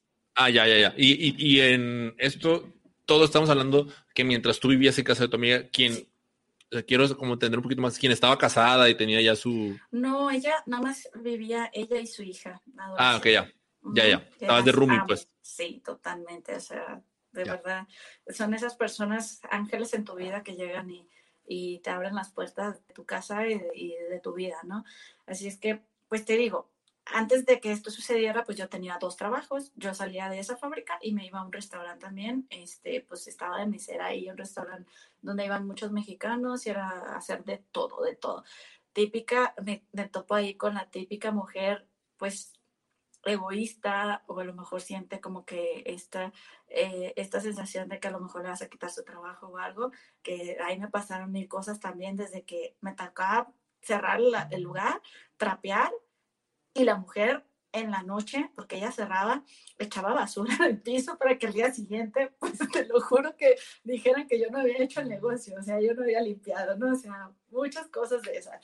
En la fábrica también me tocó a esa típica señora, señora ya grande, tipo 50 años, no sé, yo tenía 25 algo así, que no sé, traía navajas y nada más, o sea, quería pues porque le causaba molestia mi presencia y, y que me tomaran en cuenta también, me quería hacer la vida imposible, ¿no? Nunca nos libramos de ese tipo de personas en, en los trabajos. Al menos las mujeres, créeme que sí la tenemos mucho más difícil. Pero bueno, ese día me invita a, cenar el jefe, pues para entender un poquito más de mí, porque porque cómo tenía dos trabajos, cómo me iba manejando, cómo fui yo sola de Sinaloa, tenía una carrera y estaba en su empresa, ¿no? Le causó mucha intriga.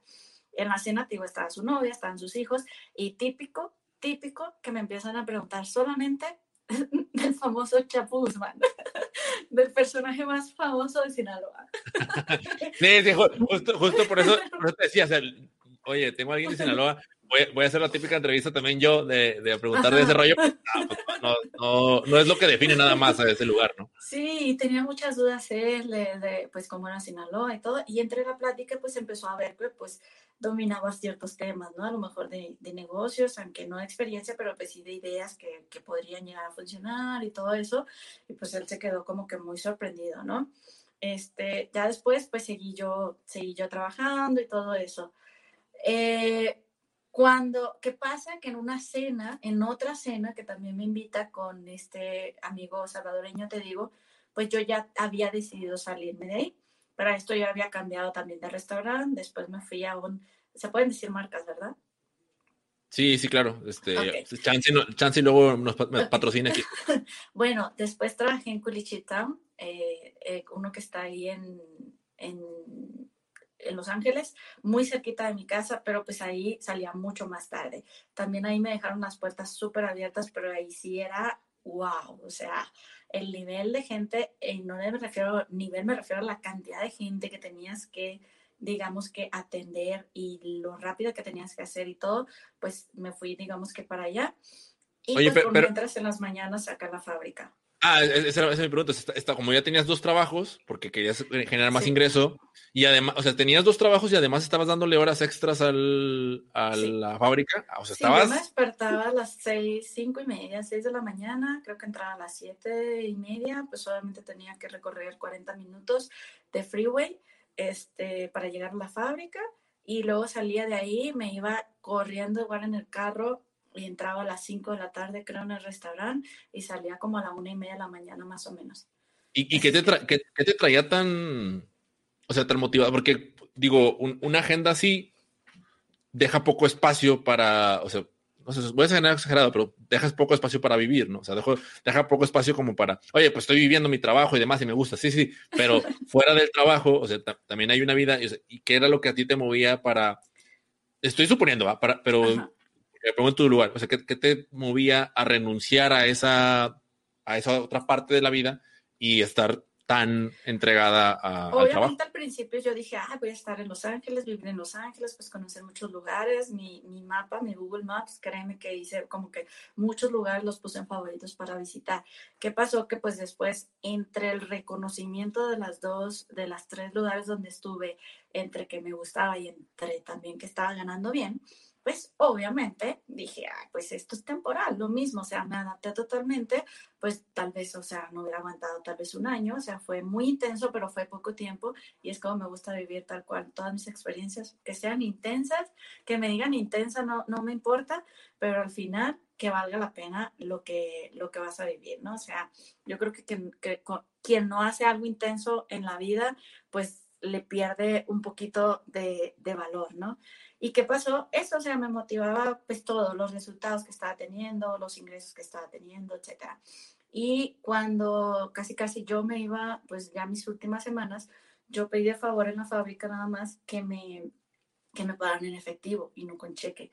Y pues lo mismo, o sea, me dijo este, mi amigo, el de Salvador, me dijo, Dani, vente para acá. Eh, igual platicamos un ratito, estaba el dueño, estaba él y estaba yo, ¿no? Y eh, pues entre la plática y todo, pues ya no estaba su novia, típico hombre que, pues digamos que tiró tal vez al anzuelo, no sé, fue muy respetuoso siempre, siempre, siempre un caballero, ¿no?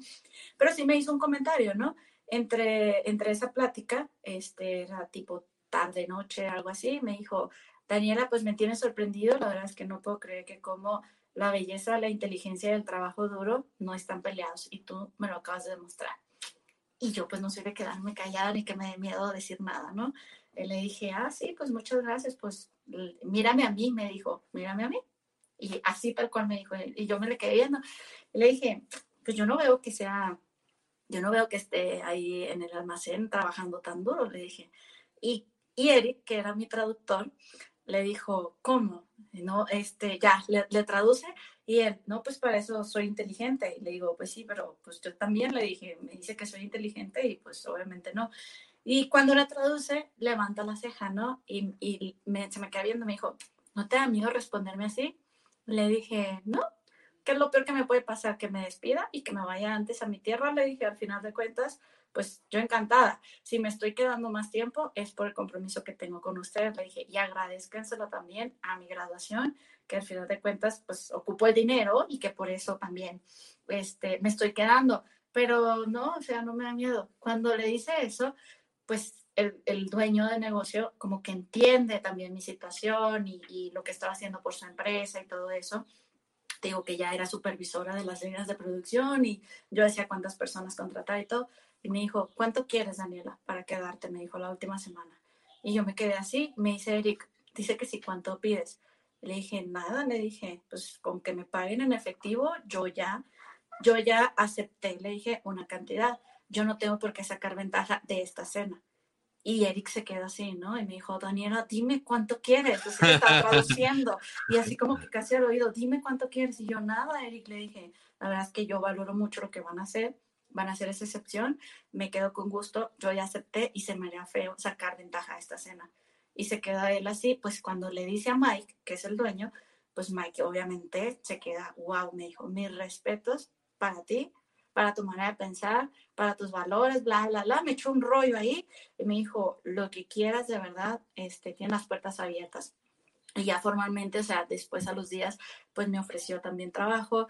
Un año después también me ofreció este, regresarme para allá. Te digo, pues simplemente, pues yo ya tenía como que otros planes para regresarme a Sinaloa por otras circunstancias.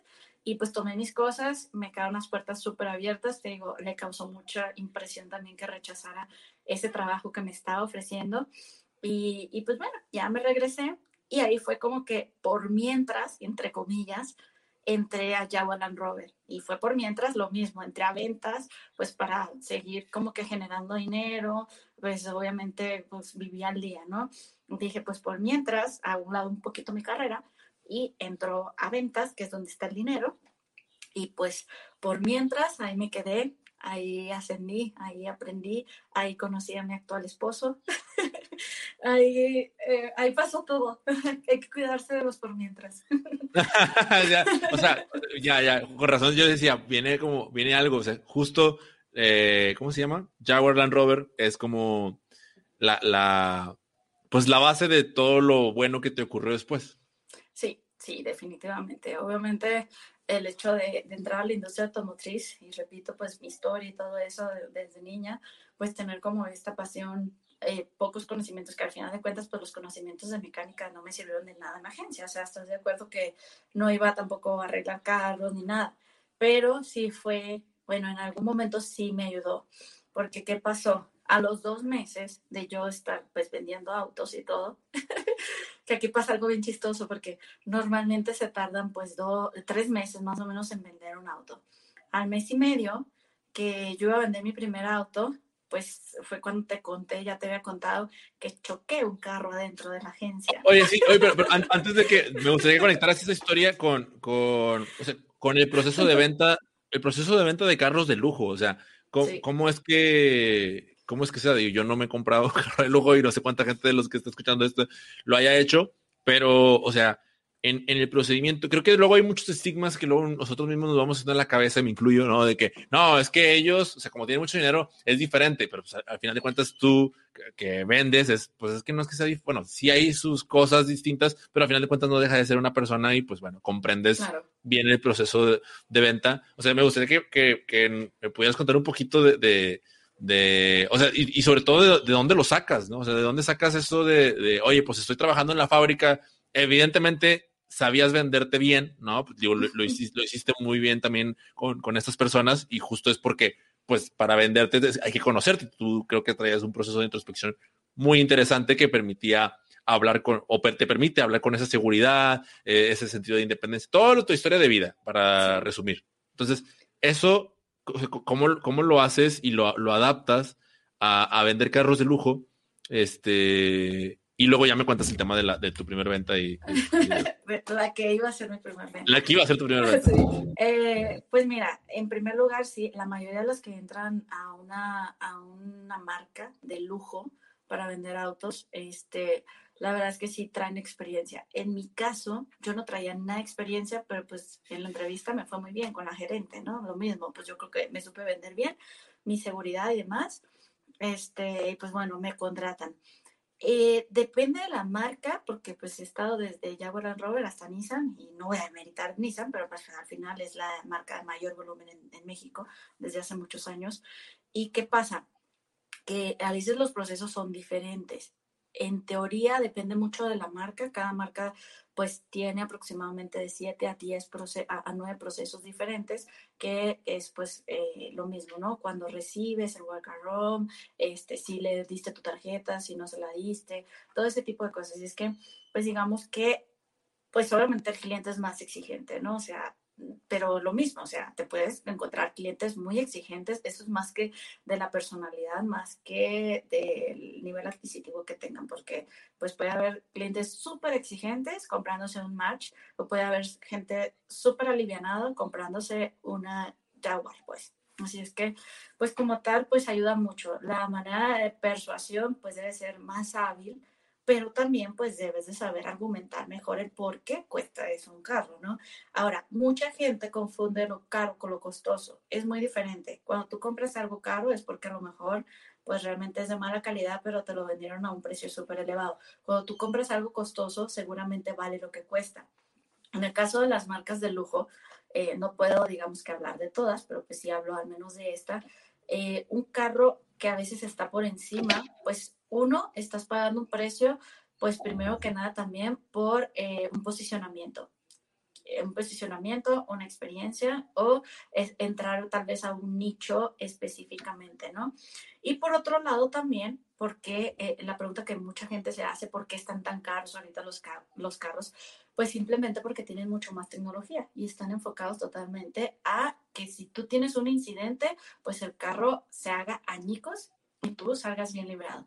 Y hay carros pues de lujo que están muy, muy enfocados en la tecnología, en tu seguridad, en que pues te puedes voltear literalmente del auto y el habitáculo va, va a quedar intacto y por lo tanto pues tú vas a quedar pues con lesiones leves. Por eso es el motivo por el cual pues muchos carros están muy altos. Obviamente va mucha mucho, mucho detrás de eso, la, el costo de producción, pues este, la historia de la marca, etcétera pero pues en, resumen, eh, en resumidas cuentas, pues em, para un vendedor de autos pues podría ser igual, nada más que acá pues tienes que ser más cuidadoso con tus palabras, más elegante tal vez, más persuasivo y sobre todo, y una técnica que yo apliqué muchísimo, muchísimo y toda la vida lo he aplicado para cualquier cosa es vende sin querer vender.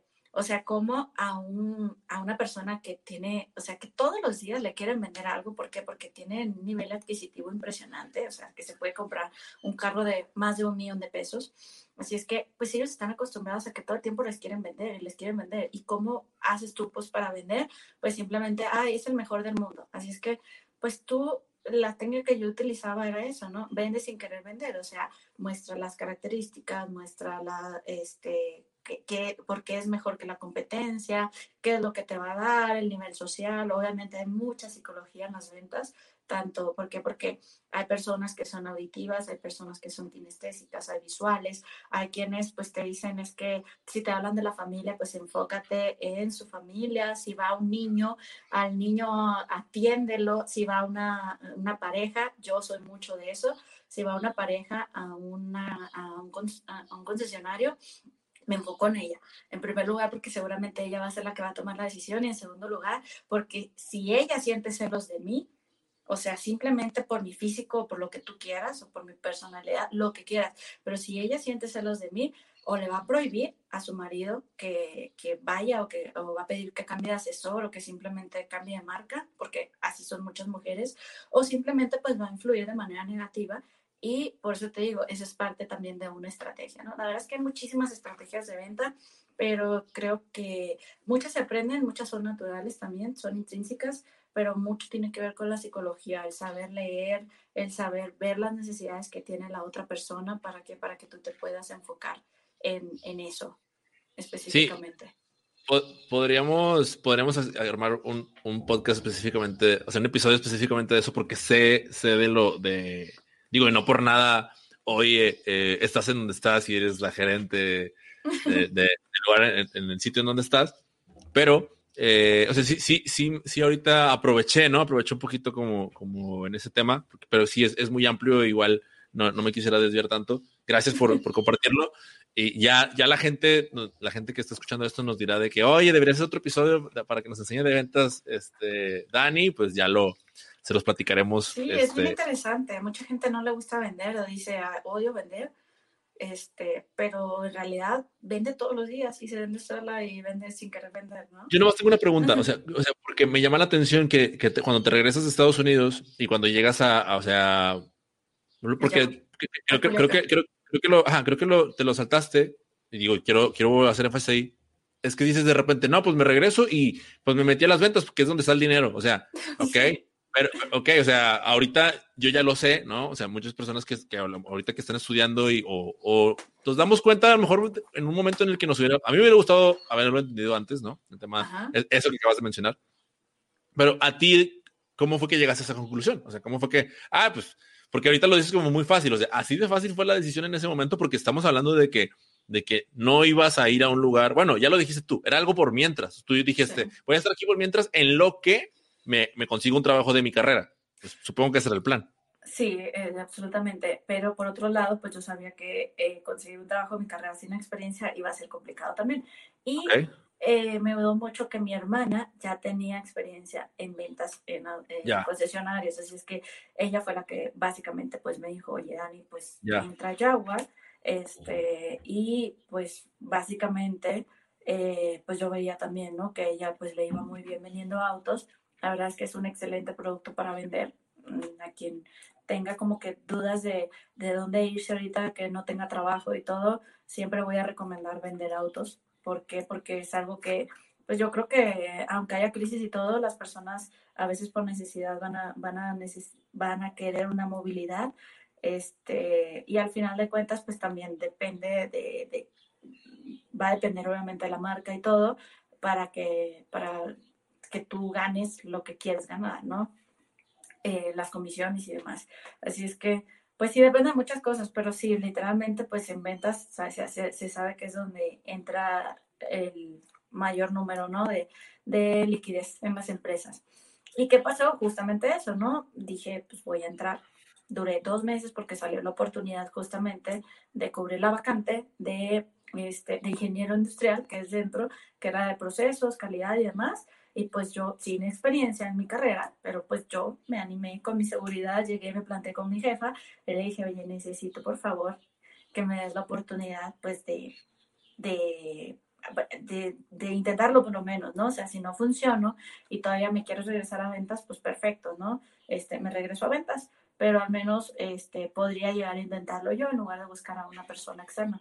Y así fue como digamos que gracias a esa decisión, que dije, pues mucho me costó mi carrera también como para no ejercerla, aunque gane más acá, las comisiones están súper buenas, la comisión del banco es la mejor también, dije, no, pues yo tengo, o sea, después de todo lo que viví y después de todo lo que pasé y las decisiones que tomé y la carrera que me aferré a ella de no comer casi, o sea, comer a duras penas, la saqué a duras penas, era que eh, fue que decidí, ¿no? De que dije, bueno, pues levanto la mano, me dieron la oportunidad y afortunadamente en muy poco tiempo pues llegó una prueba de fuego a los mes y medio, llegó a una auditoría de la marca, en la cual pues me hice cargo yo obviamente con el apoyo de todo el equipo, pero pues yo era la responsable y pues quedé en primer lugar de toda Latinoamérica, siendo la nueva.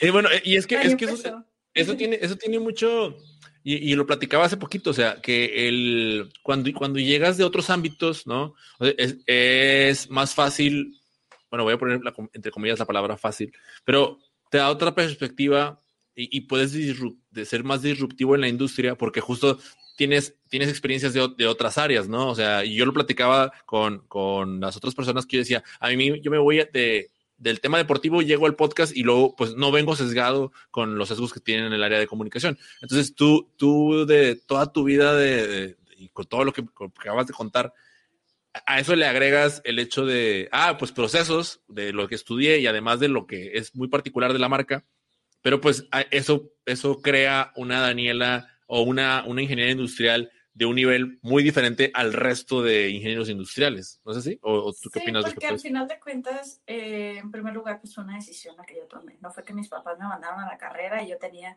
la presión social, me obligó a elegir una carrera, a lo mejor en el momento que no era el ideal mío.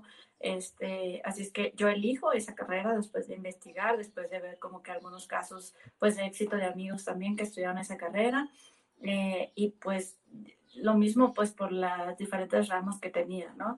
Eh, es una carrera que pues muchos lo demeritan, la verdad es que eh, yo creo que ninguna carrera se, se, tiene que demeritar, sino que la persona pues debe en cualquier lugar debe de poner de su parte y obviamente demostrar sus su profesionalismo, ¿no? Independientemente si tengas una profesión o no, pero yo creo que la ética y el profesionalismo va más allá de la carrera que estudiaste.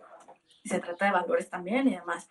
Así es que, pues, yo creo que sí ayudó, ¿no? O sea, el hecho de mi edad, que obviamente pues no salía a los 20 años de la carrera, yo ya tenía 26, algo así, yo ya había tenido pues una vida muy complicada también, ya había tenido un negocio también porque entre la carrera en ese inter, pues eh, lo único, con lo único que yo me quedé fue con mis carros que estaban a mi nombre, los vendí, pues con eso sobreviví un tiempo, compré unos camiones, los camiones pues empecé las rutas y todo, y ¿qué pasó?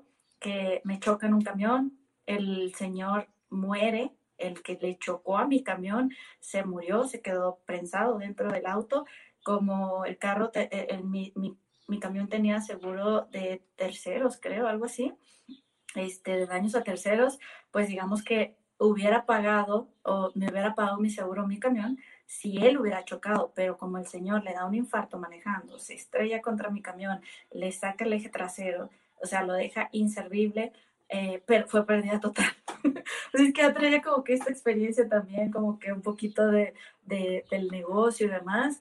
Ya después compro otro camión con lo mismo y ¿qué pasó? Que eh, pasó otro rollo ahí, ya después vendo los camiones, invierto mi dinero me hacen fraude, por eso ya no creo en nada y todo lo que te digan que va a ser como que inversión y vas a tener eh, ganancias casi, casi inmediatas y aparte, todo, todo, a todo lo, o sea, todo lo relaciono a que es una pirámide. Entonces, que gracias a mi trauma, digo, no, esto me suena pirámide, no, gracias, porque ahí perdí, ahí perdí todos mis ahorros, de verdad, o sea, todo lo que había eh, pues generado con los camiones, después los vendí, me pagaron, a medias, pero me pagaron, este, después lo pierdo todo, pues me hacen fraude y ahí es cuando me quedo sin nada y empiezo como que este último año en la carrera a penitas, ¿no?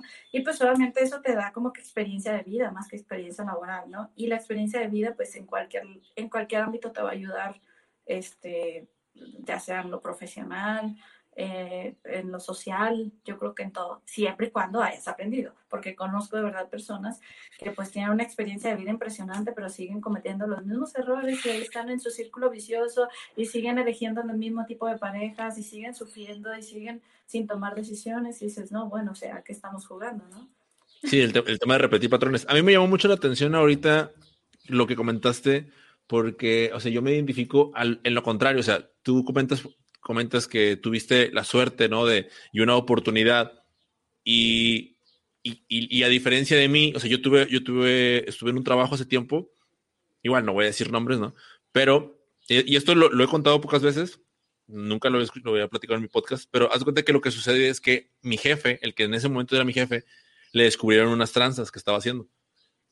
Con, con, las que yo, con, las cuales yo no, yo ni, ni, enterado estaba, o sea, ni, ni, me daba cuenta de lo que, de lo que estaba sucediendo pero él estaba, pues, estaba faltando el reglamento. Entonces, lo que ocurre es que de repente él me habla y me dice, oye, Mike, pues pasó esto, este, ya no voy a estar, porque justamente, o sea, él y yo nos llevábamos súper bien, él, él, me acababa de dar un, un, permiso especial para, para no estar yendo a la oficina, porque yo estaba apoyando eh, como traductor en una, en un evento de, de handball que, hubo. Ahora ya, ya, ya, empecé a dar referencias. el, punto es que eh, cuando, él, él sale, pues yo, yo regreso, yo fue una semana que no estaba yendo a la oficina cuando él, él lo corren.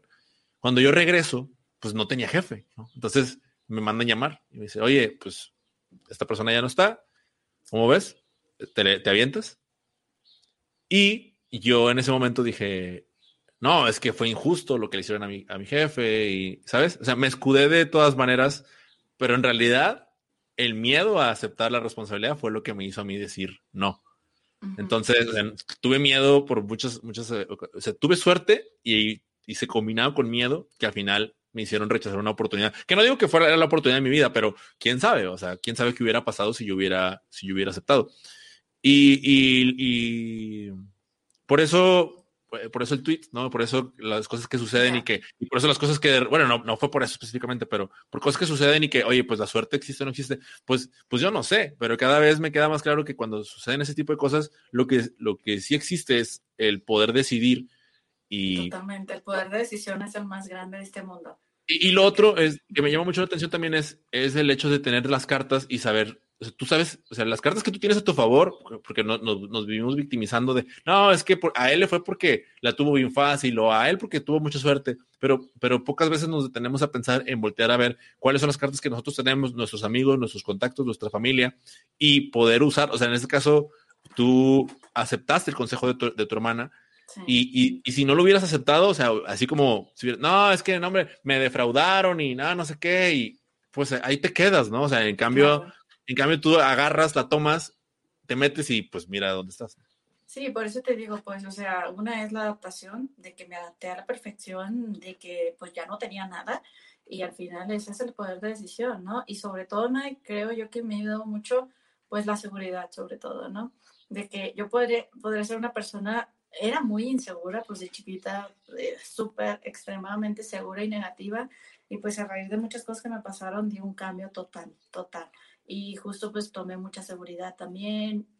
Relaciones después que tuve, noviazgos, también como que me ayudaron, que fueron caóticas, obviamente porque, porque no conocía nada de la vida, no conocía nada del entorno social, o sea, yo en la universidad pues no tenía amigos, ¿por qué? Porque pues tenía como que esa trauma de que a los hombres pues no les voy a hablar, nada más les hablaba pues para mis tareas y todo eso.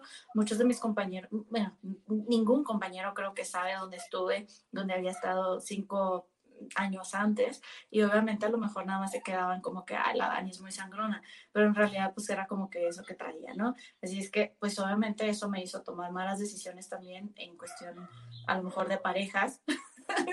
mis, que mis amigas odian a mis ex.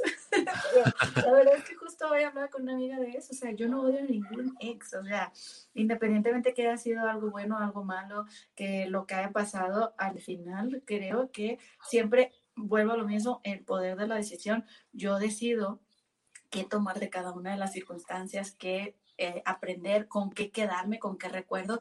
Y el hecho de que no los odie no significa que los extrañe. El hecho de, por ejemplo, de poder hablar con uno de ellos, o sea, no significa nada, simplemente significa que somos dos personas que vivimos una etapa en un tiempo que coincidimos, que fue muy bonito, que hubo mucho amor de por medio, en cualquier relación, ya sea amistad o noviazgo o lo que sea, yo creo que aplica, igual con la familia, ¿no?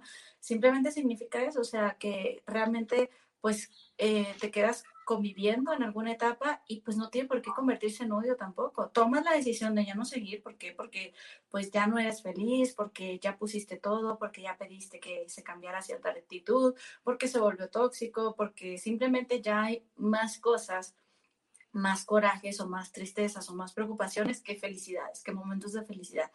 Pero no creo yo, afortunadamente, pues nunca he sido una persona rencorosa, al contrario, lo mismo, o sea, de todo, de todo lo negativo que me ha pasado, pues por eso he salido bien librada, yo creo, y por eso no me metí tal vez a drogas, porque pues mucha gente eh, que conoce mucho más historia de mí, porque pues Daniel Lachu no es, todas las historias las estoy contando en este podcast, hay mucho, mucho, mucho, mucho más, este, cosas también que no fueron nada agradables, este, y al final de cuentas es eso, ¿no? O sea, muchos me dicen, amigas mías, incluso que son psicólogas, me dicen, es que no manches, o sea, yo no entiendo tu manera de procesar las cosas, tu manera de pensar, tu manera de tomar las cosas, de adaptarte, de sacarlo mejor. ¿Por qué? Porque otros con menos están en las drogas o echan a perder su vida o hacen daño a otras personas.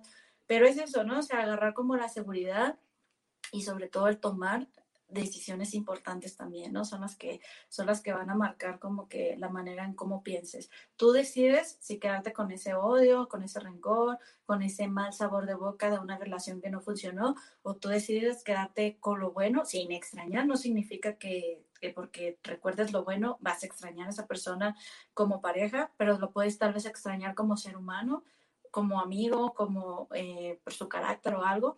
Este, tú decides si quedarte con el aprendizaje, pues o simplemente seguir en tu burbuja de victimismo pensando por qué a ti, por qué te pasaron a ti las cosas, por qué te hicieron eso, por qué la gente te hace daño, por qué mil, miles de por qué más, ¿no? Así es que, pues es mi manera de procesar las cosas, de ver la vida y me ha funcionado y afortunadamente, pues estoy muy feliz con todo lo que he pasado y sobre todo donde estoy ahorita, lo que tengo, con quien estoy.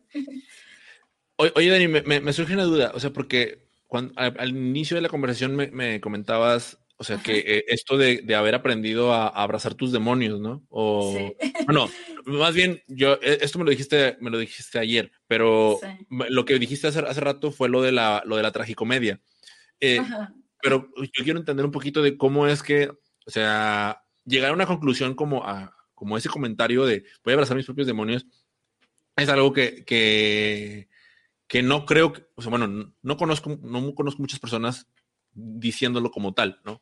De, hecho, creo que la mayoría de las veces como condenamos este lado negativo de nosotros, yo también, yo también lo, lo he hecho, condenamos este lado negativo y a veces hasta decíamos que no, no hubiera, o sea, haber cambiado, ¿no? Ah, si, eh, si volviera, no haría eso, sin tomar en cuenta de que gracias a eso, pues hoy somos, o sea, hoy somos y pensamos lo que pensamos, incluso esa, esa negación. Entonces, yo quiero entender un poquito de cómo es que tú o en qué momento de tu vida sientes tú que, decidiste abrazarlos, porque supongo que, de, repente sí hay como una, o sea, es normal el proceso de nombre, o chingados, viví eso y hubiera preferido no vivirlo, pero en cambio tú, digo, me llamó la atención que lo primero que mencionaste fue, no, o sea, yo aprendí a abrazar mis demonios, o sea, ¿en qué momento fue y, y cómo fue que lo decidiste?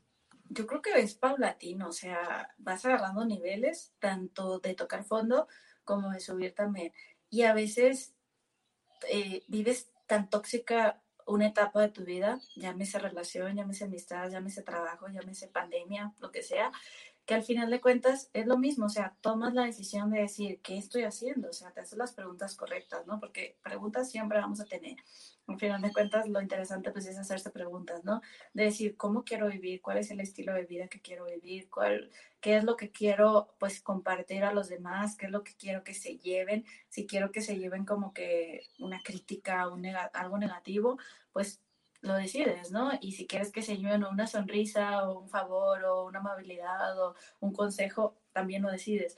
Así es que yo creo que en mi caso, Mike, híjole, no sé, o sea, yo creo que toqué fondo en algún momento y, y te digo, era una persona sumamente insegura, a tal grado de inseguridad, de ingenuidad, que pues hubo personas que se, que se aprovecharon de eso tiempo después también, después de lo que había vivido. De lo que había vivido también fue como que hubo un tema de, del aprovecharse también. Y al final de cuentas, este, pues no, dije yo, y, y, conforme fui también como que teniendo resultados, que la gente pues me iba conociendo, siempre como que un buen comentario, no, no siempre tampoco eres monedita de oro, no la vas a caer bien a todos, pero al final pues es bonito, ¿no? Es bonito decir a veces lo que piensas de algo. Yo siempre trato como que de hacerle saber a la gente lo que vale, lo que, o sea, lo que impacta, eh, cosas buenas realmente, ¿no? Porque al final de cuentas, eh, pues estamos muy, es, no estamos acostumbrados a recibir buenos comentarios, ¿no? Y nadie sabe lo mismo, eh, lo que hay detrás, el esfuerzo que hay, a lo mejor en un trabajo, en una tarea, en lo, que, lo que tú quieras. Y yo creo que fue eso, o sea, toqué tanto fondo que dije, no manches, o sea, Dani, mm, lo que, pues lo que te has propuesto lo has logrado, este, no sé, o sea, basta de que te vean la cara de tonta, basta de volver a pasar eso, no voy a permitir otra vez que vuelva a pasar. Y creo yo que para aprender en la vida no necesitas estar eh, repitiendo patrones y patrones, o sea, te puede tocar algo muy feo y realmente pues necesitas una vez nada más y también puedes aprender de las experiencias de otros. Así es que yo he sido una persona súper analítica en eso, de que pues hay un dicho, ¿no? Que dice, nadie experimenta en cabeza ajena. Podemos hacerlo, claro que podemos hacerlo. Si tú tienes una hermana que le, que le fue mal por X o Y y la ves sufrir, pues dices, yo no quiero eso para ti, para mí, así es que pues yo no lo voy a hacer. Así es que todos podemos experimentar en cabeza ajena, por supuesto, todos podemos también hacer como que un análisis de qué queremos, de qué somos, dónde estamos, cuáles son nuestros demonios, aprender a conocerlos sobre todo eso.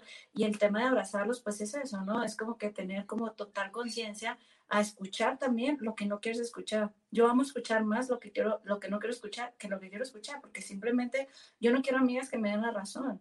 O sea, yo no quiero gente de verdad que me diga, tú tienes la razón. Amo que me den lo contrario. Amo que me den argumentos. Amo escuchar a personas diferentes. Amo escuchar ideologías diferentes. Y no para cambiar de mi propia ideología, pero sí para abrir la mente y obviamente pues buscar un equilibrio de acuerdo a lo que yo pienso y la otra persona piensa y a lo mejor lo ves de diferente. Y a veces pues cuando recibes como que estas, estos feedback, pues tú haces conciencia también y dices, no, sí, esto me está afectando o ya lo estás como que, este, no sé, repitiendo, repitiendo y dices, no, no quiero esto. Así es que pues cuando primero lo detectas, que es a base del análisis, lo detectas, eh, pues simplemente tratas como que lo aceptas, que es, es, lo más difícil, la aceptación de los demonios o de los traumas o de los problemas es lo más difícil y ahí es donde les cuesta trabajo a la mayoría, ¿no? Eh, después de que los aceptas, yo creo que empiezas como que a crear hábitos de quererlos cambiar, ¿no? O sea, a veces los cambias, a veces los modificas, a veces los eliminas, pero al final pues te vas acostumbrando. Uno de los eh, sueños que, eh, perdón, uno de los fantasmas que siempre digo de chiste es que seguido tengo pesadillas. Yo toda mi vida, toda mi vida sueño por las noches y me acuerdo.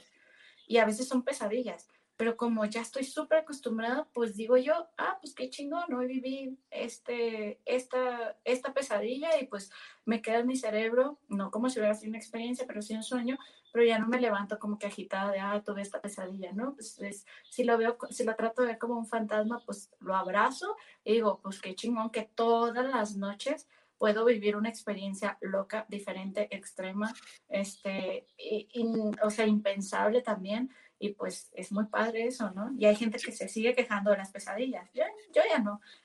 O sea, casi, casi, casi, casi es como vives mientras duermes también. O sea, es como lo que forma parte de tu vida también. Ajá, sí, totalmente. Porque todos los días, la mayoría de las veces me acuerdo, este, a veces no, pero sí sé que soñé. Eh, pero muchas veces son pesadillas, y obviamente es por todo lo que trae la mente o traumas o cosas que están ahí adentro y que pues puedes soñar, no sé, una vez que tú mismo te mataste y al otro día puedes ver, o sea, yo he visto en mis sueños a N cantidad de gente muerta que yo estoy velando, que le estoy sufriendo, que estoy llorando, que estoy volando, que, que me suicidé, que viví en otro lado, que no sé, o sea, que estoy con otra persona, que tengo hijos, cosas que todos soñamos, cosas irreales que dices, no manches, o sea, esto ni en la peor película de Hollywood podría pasar, ¿no? Pues yo sueño y obviamente me despierto y digo, no manches, o sea, qué risa haber soñado eso. Está, está bien loco. Yo, yo, también hoy, hoy justamente soñé algo que cuando, o sea, me, cuando me desperté, o sea, ahorita no lo recuerdo. De hecho, cuando me desperté tampoco lo recordaba, solamente como tenía esta noción de, ah, estuvo, qué loco que soñé eso. O sea, como que no tenía sentido, pero, pero qué loco que, que y, y, y, me llamó mucho la atención ahorita lo que comentaste de las pesadillas de, porque sí, o sea, lo, lo, lo sentí como el, el, seguir viviendo aún, aún a dormido. Oye, ahora, lo, ya para ir cerrando, hay, hay algo que, que que, quiero ahorita tocar, que si bien yo, yo no traté, o sea, cuando tuvimos la conversación, no, no fui definitivamente lo contrario, porque creo que empatamos en, muchos aspectos, eh, es en el tema de, de, vivir en pareja, ¿no? Y, y fue una conversación que tuvimos porque algo, algo, pues sí, debate. debate. entre comillas, porque, porque en realidad yo no, yo hablo por mí, yo no iba con muchos, muchos argumentos para, para estar pero, pero sí estaba tratando como de, identificar los puntos en los que no concordaba de, tu idea, de lo que estabas compartiendo, y dentro de lo que me, voy, me fui dando cuenta o, fui leyendo y fui conociendo de ti, es que tú hace ocho años, o sea, por ahí 2002, 2013, pues publicabas justamente así como, como muy, como con mucha incredulidad, ¿sabes? Como mucha incredulidad. Bueno, esa es la percepción que yo tengo, ahorita tú me vas a corregir. Como una incredulidad hacia el tema de, de la relación en pareja. Eh, por, cosas, cosas que ponías. Y te voy a decir una, una en específico como para, para, haz de cuenta que tú, que alguien, eh, una persona dentro de, estamos, estoy hablando del Facebook de Daniela, eh, alguien te publicó como de que sí, este, Dani, ya, ya te llegará, o sea, haciendo referencia obviamente al tema de, de, la pareja. Y, tú, y en tu respuesta, o sea, de que sí, pues ahorita no es mi prioridad y, y ya, y ya veré qué va a suceder después. Entonces, ahora, eso no quiere decir que a lo mejor me van a escuchar y va a decir, oye, eso no, eso no quiere decir que no crean en, la pareja, pero definitivamente no era un tipo de respuesta en el que no, no formaba parte de tu visión, ¿sabes? Entonces, esa conversación que tuvimos, y ahora, ahora eso, eso fue 2012, ¿no? Eso, lo leía y ahí estaba, y no me fui tan lejos en el, en un recuerdo que tú, que tú compartiste. Pero ahora sí, volviendo como un poquito más al presente, tú tienes que un año que, que te casaste, ¿no? sí. Justo hoy cumplo 13 meses de casada. Sí, porque te, te cumpliste, te, casaste el 30 de enero, de, 30 de diciembre, perdón, de diciembre de hace. Bueno, eh, en la conversación hablas del tema de, de, pareja, pero, pero ya recordé, o sea, tú estabas como, como de que, ay, o sea, se quejan los solteros de casarse y está bien padre, ¿no? Y, y mi, mi, punto era, el problema que yo tengo es con que se, se venda la idea de, de, que te tienes que casar. Eso, eso era la parte que, ¿no? Entonces, ya para aterrizar el tema, eh, al cual no nos vamos a extender mucho, quizás sí, no lo sé. O sea, ¿cómo, cómo, cómo es que te, se transforma, o sea, esa Daniela de la que te hablaba, para, para que ahora sí forme parte de tu visión y forme parte de tu, pues, pues de tu vida, ¿no? O sea, de, de tu, de tu nuevo yo, de, porque creo que era, había, había, una Daniela antes y una, una Daniela ahora, al, al punto y al grado de, defender incluso el matrimonio, cosa que, que, como también te conté, yo no conozco tantas personas que defiendan el matrimonio, no que no crean en él, pero, pero sí definitivamente no con la, con la capa bien puesta para decir, ¿qué onda? ¿Quieres debatir soltero? Vamos a darle. ok, yo creo que todos tenemos, o la mayoría pasamos por ese mal momento, de decepción amorosa, donde eh, justo enseguida dices, ah, no me importa el amor, me volví a Grinch y todo, ¿no? Así es que yo creo que en aquel entonces donde haces referencia, seguramente estaba como en esa etapa, creo que sí, este, donde era super Grinch. Y la verdad es que tampoco, creo yo que nunca fue prioridad tampoco tener una, una pareja, un noviazgo ni nada. Una de las cosas que a mí me ayudaron fue de mucho tiempo estuve sola. Y sola me refiero, pues obviamente cuando no eres codependiente de alguien, pues obviamente te conoces, te disfrutas, este, eh, digo, o sea, vivir solo y disfrutarse es lo más eh, recomendable que yo podría hacer, ¿no? O sea, mm, porque hay gente que pues sale de una relación y enseguida pues está en otra o se aferra a esa relación donde ya no hay nada, nada más hay compañía, pero hay más problemas que, que buenos momentos, ¿no? Así es que yo sí recomendaría que, que las personas eh, pues tengan el valor de vivir solas y de conocerse y de rechazar a personas y darse la oportunidad de elegir lo que realmente quieren, ¿no? ¿Por qué eh, el hecho ahora de que pues defiendo el matrimonio? No es que lo defienda, no estoy en contra de que no quiere casarse, la verdad es que yo tampoco al principio no quería casarme, me daba mucho miedo, este, pues la relación se dio de una manera muy bonita, justamente en el trabajo me cayó pues, literalmente eh, pues solito, ¿no? O sea, en, el trabajo fue donde yo lo conocí. El noviazgo fue a distancia, fue muy bonito, pero yo creo que el hecho como tal que ahora pues fue a base de una publicación, lo defiendo, es más que nada también cuando decides, pues, o sea, si ya como tal estás con una pareja también, es una etapa bonita, que no es como que tienen que vivirlo, pero si la viven, la mayoría les va a gustar. Y la verdad es que vemos a mucha gente divorciada que al final de cuentas es eso, ¿no? Que se quedó con el rencor y que al final van a decirle a los solteros que no se casen. ¿Por qué? Porque pues cada quien va a hablar de cómo le fuera en, ¿cómo se dice? Cada quien habla cómo le fuera el circo. Este, y yo creo que es eso, o sea, estoy en contra no de que, mm, no del que no se quiere casar, sino del que habla mal del matrimonio Justo por qué? Porque en su momento lo vivió, lo disfrutó seguramente al principio, pues por X o Y, por decisiones, este, por, por diferencia de lo que tú quieras, pues terminaron peleados. Normalmente en una relación terminan peleados las personas y eso es lo que yo estoy en contra, ¿no? O sea, puedes terminar una relación por decisión sin la necesidad de terminar odiando, ¿no? Y, sin la necesidad de eh, salir peleados. Así es que por eso es por lo que yo decía, no, la gente no debería decir que no se deben de casar, mucho menos si ya lo viviste. ¿Por qué? Porque al final de cuentas, todos los matrimonios, todas las relaciones, todos los noviazgos son diferentes. ¿Por qué? Porque las dos personas son diferentes y tienen una manera diferente de comunicarse, de platicar, de adaptarse, de tomar decisiones, etcétera, etcétera, ¿no?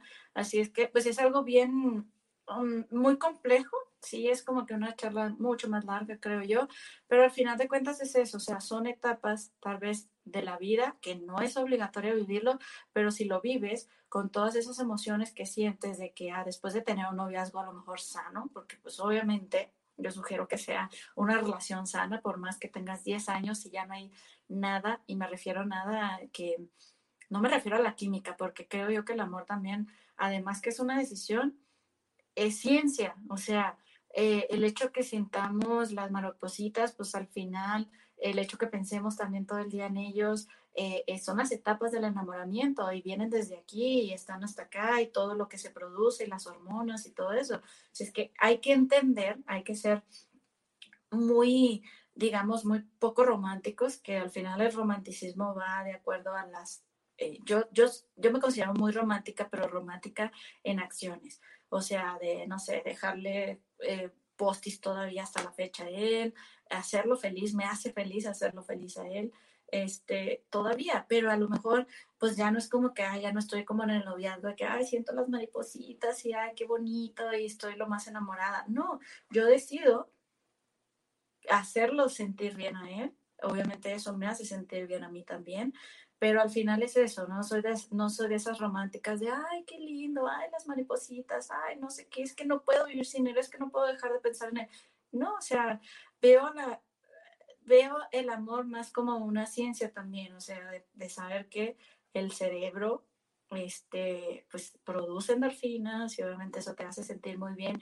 Y en la cuestión del, del casamiento, pues es bonito cuando hay una relación sana y que realmente hay una decisión de que esta es la pareja que quiero, ah, porque la admiro, porque la quiero, porque me respeta, porque la respeto, porque nos queremos, porque tenemos un proyecto de vida similar los dos juntos.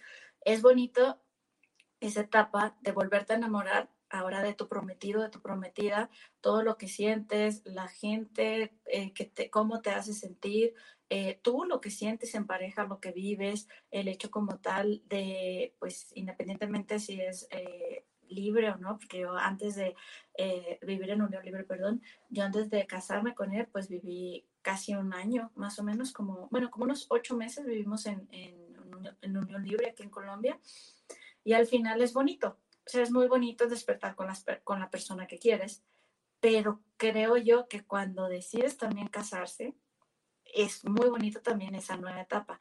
Y por eso te decía que yo es algo que, pues yo sí les recomiendo que la vivan, porque es como estar cambiando de etapas. Pues yo amo los cambios. Creo que no le queda duda ya a nadie que haya llegado hasta este punto del podcast. amo los cambios me encantan, este, pues no sé, o sea, ahora estamos aquí en Colombia, en un mes pues nos vamos eh, a mudar probablemente, bueno, ya casi es un hecho y yo estoy súper emocionada. Obviamente tengo un reto de otro idioma, otra cultura, pero estoy súper emocionada porque es un cambio y justamente es una nueva etapa para él y para mí. Van a salir cosas buenas, van a salir a lo mejor cosas malas, pero justo pues confío en mi sentido, en mi peligroso sentido de adaptación. eso, está, eso, está, bastante bueno. Sí, mira, y, y, créeme que el tema no, no, lo traigo, no lo traigo para, para debatirlo ahorita, o sea, me, interesaba más bien con, entender un poquito más la, la perspectiva y, creo que ya he logrado comprender de manera un poquito más profunda, no, no todo, pero me llama la atención como, como es eso que tú comentas ahorita y sobre todo ya conociendo más tu historia de, oye, pues que yo viví un, un gran, una gran parte de mi vida sola y soltera, ¿no? O sea, entonces el aprender a conocer, y yo, a mí justamente me está pasando eso, o sea, el, o lo, he estado experimentando últimamente, como de, de, aprender a vivir solo, o sea, soltero y solo, porque una cosa es soltero y con alguien más, y ahí no sé qué, y otra cosa es completamente tú solo. Eh, evidentemente el encierro ayudó, aportó mucho, y también, o sea, también reconozco que al principio no fue nada fácil, ¿no? Sobre todo cuando no sabes estar solo, pues eso, eso se vuelve algo complicado. Entonces, desde tu lado, ya teniendo como ese background de, quizás la recomendación aquí, digo, igual, si quieren tomar un consejo como consejo y si no, pues no pasa nada, pero es el hecho de aprender a vivir solo contigo mismo, sería el, paso número uno, o sea, que te quieras casar o no, ¿no? Pues, porque si no aprendes a vivir contigo, pues, pues entonces, ¿qué estás haciendo, no? oh, caray. Eh, digo, tuvimos un detalle técnico, pero ya, ya, ya recuperamos a Daniela, se nos, se nos cayó un tantito. Y, y, lo, que te estaba diciendo era de que, pues eso, ¿no? O sea, lejos de, de yo, yo a mí me, me, gusta aprender de los invitados porque, porque también, o sea, curiosamente dentro de, dentro de lo que veo que, que van teniendo ese trayecto en sus vidas y lo que están haciendo y que sé que muy pronto también está, vas a estar haciendo tu propio proyecto, compartiendo, digo, pues desde que te conozco justamente, justamente empezó ahí, pues con el tema que la automotriz y que la cocina y no sabías qué y lo vas a estar haciendo. Pero, pero para serte muy franco, o sea, la gente con la que yo he conversado también es porque me llama mucho la atención en, su aspecto personal, cómo lo van viviendo y sé que tengo muchas cosas que aprenderles, o sea, o vaya, tengo la oportunidad, puedo hacerlo si quiero y obviamente lo hago de manera consciente y por eso pregunto y por eso traigo ese tema aquí porque siempre lo, lo, recalco, o sea, la gente, la persona que escucha este episodio o escucha este podcast tiene similitudes, tiene mi edad, tiene eh, mis gustos, mis preferencias, etcétera, y sé que también le puede sacar provecho a, a, esa experiencia en cabeza ajena que comentabas de escucharlo, verlo y verlo en perspectiva y, ya después de ahí tomar una decisión a, eh, ¿Lo hago o no lo hago? ¿Lo tomo no lo tomo? Yo en ese momento, o sea, y, y ahora se aterriza mejor la idea, tú estabas defendiendo al el matrimonio de los, de los, no de los divorciados, pero sí de los que le tiraban tierra por, por una mala experiencia, ¿no? Que en realidad, pues, como siempre, lo, aquello que decimos refleja justamente gran parte de lo que somos. Y, y, que deja en evidencia de, bueno, pues el hecho de que tú no hayas podido, pues quiere decir que nadie vaya a poder, y, y, si te fue mal, pues quiere decir que a lo mejor no le supiste, o muchos factores que se pueden incluir, ¿no? Y, no quiere decir también que, que, los que hablamos bien de matrimonio nos va a ir súper bien. Claro, claro. y, y, desde el otro lado, yo, yo estaba eh, como defendiendo el punto de aquellas personas, ¿no? Este, que de repente se, se cierran a, si no te casas, eh, pues te falta algo, o, o, yo alguna vez tuve esta conversación con mi papá, que, que, me, que le decía, papá, es que tú te preocupas, o sea, a ti te preocupa que yo me muera solo, o sea, y eso no va, o sea, eso, no, eso invariablemente va a suceder, o sea, eso también te puede pasar a ti si mi mamá se va antes o viceversa, o sea, pero no te preocupes porque, porque luego creo que, eh, o sea, como, como, digo, yo como padre no lo puedo entender y tú como madre tampoco porque no lo somos, ¿no? Pero siempre es como ese miedo de que les, ese miedo e, es un deseo constante de que tengan lo mejor, pero pues refleja un miedo desde, desde otro lado, desde otro ámbito. Entonces yo le explicaba, no, o sea, no tiene que ser a fuerte, o sea, no, no va a ser, ni estoy pensando que siempre voy a estar solo, pero si es, si es una posibilidad a la que no le tengo miedo, ¿no? O sea, al contrario, me, me, está gustando, lo estoy aprendiendo, etcétera, etcétera. Entonces, desde esas, desde esas dos perspectivas, terminamos conversando y por eso al final, por eso ya, ya, no lo llamé tanto debate, porque había más puntos en común que puntos en contra.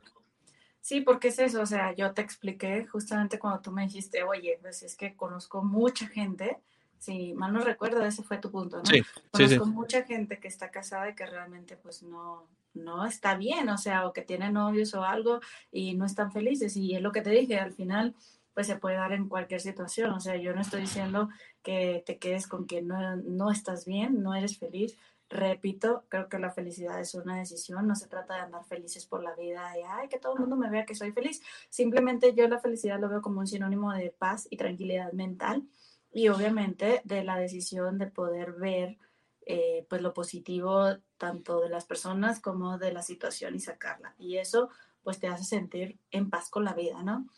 Y como tal, ese fue el punto, de que pues no era como que, ah, pues sí, yo también estoy en contra de que quien no está contento y quien no sabe eh, tener una plática, tomar una decisión, llegar a acuerdo con su pareja y aparte, o sea, eh, se la viven peleando y todo, pues tampoco va a defender el matrimonio como tal desde ahí, ¿no?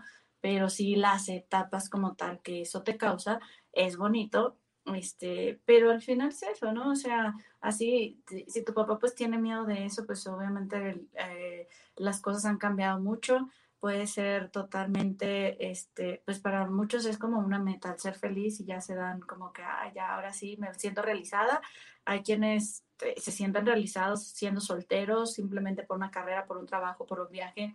Y es lo mismo, o sea, son decisiones como tal y es conocerse, sobre todo eso, o sea, cuando tú te conoces y dices, yo quiero esto, o simplemente te conoces la mitad, sabes lo que no quieres, eso ya es un gran avance, o sea, porque puedes saber a lo mejor que quieres muchas cosas y a lo mejor no lo aterrizas en qué es lo que quiero realmente o no empezaste a trabajar para lograr eso que quieres, pero sabes perfectamente lo que no quieres, ya tienes la mitad del viaje ganado, ¿no?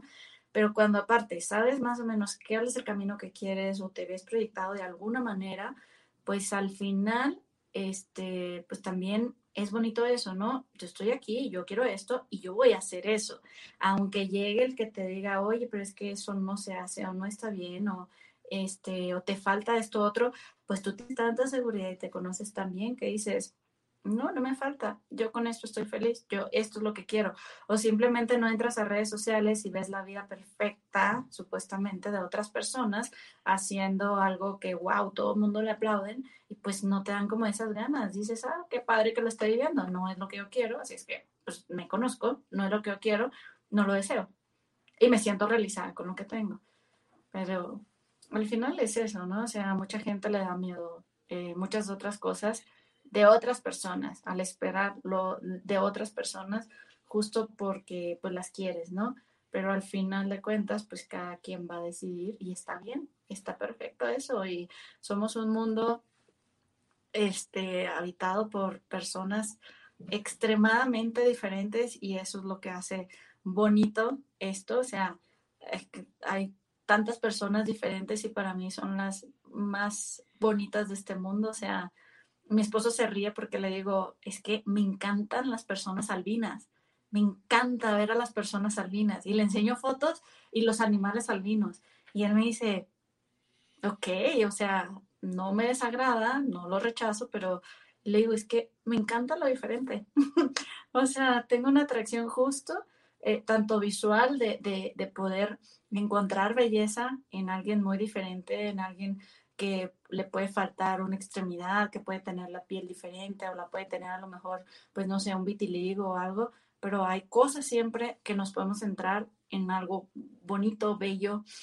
Y sobre todo en el pensamiento, pues eso ya va un rollo más psicológico, ¿no? De saber, de saber que existe gente muy inteligente, que existe gente pues que te puede debatir, escuchar opiniones de, eh, de vista diferentes, hacer que tu pensamiento pueda cambiar también, Así es que, pues a mí me encanta debatir también de política, pero cuando me vienen y me vienen sin argumentos, es cuando digo, ay, no voy a perder mi tiempo ni mi energía contigo. O sea, ven, o sea, dame tus argumentos de por qué eres, eh, pues, por qué le crees a esta persona y pues te escucho con la idea también de yo poder entenderte y poder ver eso que tú estás viendo en esa persona.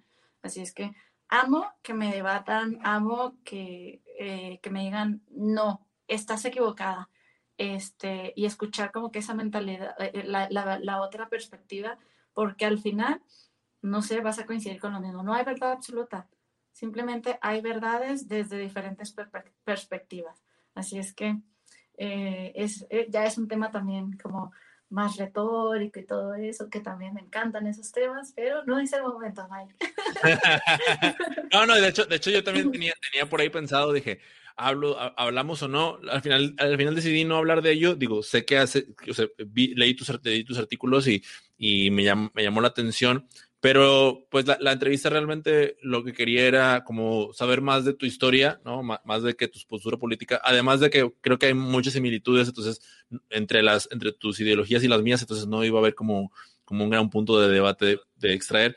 Y por ello pues lo terminé por descartar, pero, pero sería buenísimo y, para nada tengo miedo de que en el día de mañana se hable de política aquí en mi podcast porque pues, en realidad si, es, si forma si es un político, pues cómo, cómo lo voy a, cómo lo voy a evitar hablar de ello, ¿no? Y, y regresando un poquito y ya para ir, para ir terminando, eh, a, mí, a mí yo quisiera recalcar algo que me, de uno de mis aprendizajes de estos últimos años, es el hecho de que está bien está bien cambiar de opinión, o sea, está bien tener una opinión y el día de mañana, el día de mañana cambiarla, porque justo cuando tuvimos esa conversación, no fue hace mucho tiempo, fue hace algunos, recién hace, hace, unos meses, y yo también en ese momento tenía otra perspectiva del tanto del matrimonio como, eh, bueno, específicamente del matrimonio, además de que lo, en mis argumentos, y ya me acordé, no, no recordaba, era porque yo, yo me acuerdo mucho de, de, mis, de mis amigos con los que de repente o incluso ex jefes o jefes de que, y luego, ¿qué onda? Oh, Mike, ¿estás casado? ¿Tienes novia o qué onda? Le digo, no, estoy soltero. Uh, no te cases, güey. No, no te cases. Es, es, algo, es algo muy común y se, poco se dice de, vato, cásate, está muy padre. Que también influye en cosas de que, pues, que entre hombres rara vez se dicen, nos decimos la palabra bonito, etcétera. Y eso es otro tema, ¿no? Pero en, en, el, en el casamiento, algo que, también aprendí recientemente y que también como que me ayudó a tener más entendimiento, es el hecho de que lo veo más como, un ritual, ¿sabes? O sea, eh, y al hacer un ritual establece, o sea, no, no lo digo desde el lado místico, ¿no? O sea, me refiero a un ritual con ciertos pasos en donde cuando, cuando los, los ejecutas y los llevas a cabo, pues hay un, hay un mensaje detrás de todos ellos, ¿no? O sea, estás estipulando algo, estás estipulando de que, o sea, vamos a poner un ejemplo, ¿no? Unión libre eh, o no versus. O eh, casamiento. Bueno, en unión libre, pues tienes, tienes todo, no gastas el dinero de la boda, etcétera, etcétera. Pero cuando sí lo gastas y cuando sí lo haces, pues entonces lo pon, estás, estás de alguna manera, en algunos casos, poniendo como prioridad y tal cual hasta incluso decidiendo cómo invertir tu dinero en ese, en ese paso y eso pues le da un mensaje a tu pareja y, tu pareja también te da un mensaje a ti cuando, cuando accede o, o le invierte también junto contigo, etcétera. Entonces, ya como que verlo desde esa perspectiva también tiró o tumbó la idea, la idea que tenía previamente hacia, hacia, la, hacia la ceremonia, ¿no? O sea, ahora, bueno, quizás una mejor ceremonia que ritual, pero ya viendo desde, desde esa perspectiva, me ayudó a comprender mejor el hecho del matrimonio a lo que normalmente se conoce de que te tienes que casar porque te tienes que casar para que no te quedes solo. Sí, en primera, eh, más que paso, es un proyecto también. Eh, a quienes no, no, quiere decir que entre más gastes, más va a ser el compromiso, pero al final es ese compromiso que te brinda mucho más seguridad. ¿Qué es lo que pasa muchas veces en los matrimonios? Que las personas, pues no es el matrimonio, somos las personas las que cometemos errores, ¿no? Este, no es la situación como tal de vivir en pareja. Pero ¿qué pasa? Que muchas personas, pues ya les empieza como que a no interesar los detalles, este, a no, pues sientes tanta la seguridad que te da igual cómo la tratas, cómo te comportas. Y creo yo de verdad fielmente que el matrimonio te hace ser mejor persona porque en primer lugar te hace ser mucho más tolerante, más inteligente, a ser mejor negociador porque si tú quieres algo, normalmente dos personas, llámese amigos, llámese papá, mamá, llámese pareja, llámese esposos, normalmente discutimos porque queremos tener la razón. O sea, no discutimos por otra cosa, simplemente porque tenemos opiniones diferentes y queremos tener la razón, queremos que nos den la razón. Si es que, como te había dicho, las palabras mágicas son, sí, tienes razón. No está mal decir tienes razón, siempre y cuando, si no te afecta, analiza la situación, si es un consejo marital, analiza, y de pareja, analiza la situación, si no te ves afectado, dale la razón y a veces te la dará también la otra persona. Pero cuando no haces como que eh, este tipo de cosas, ¿no?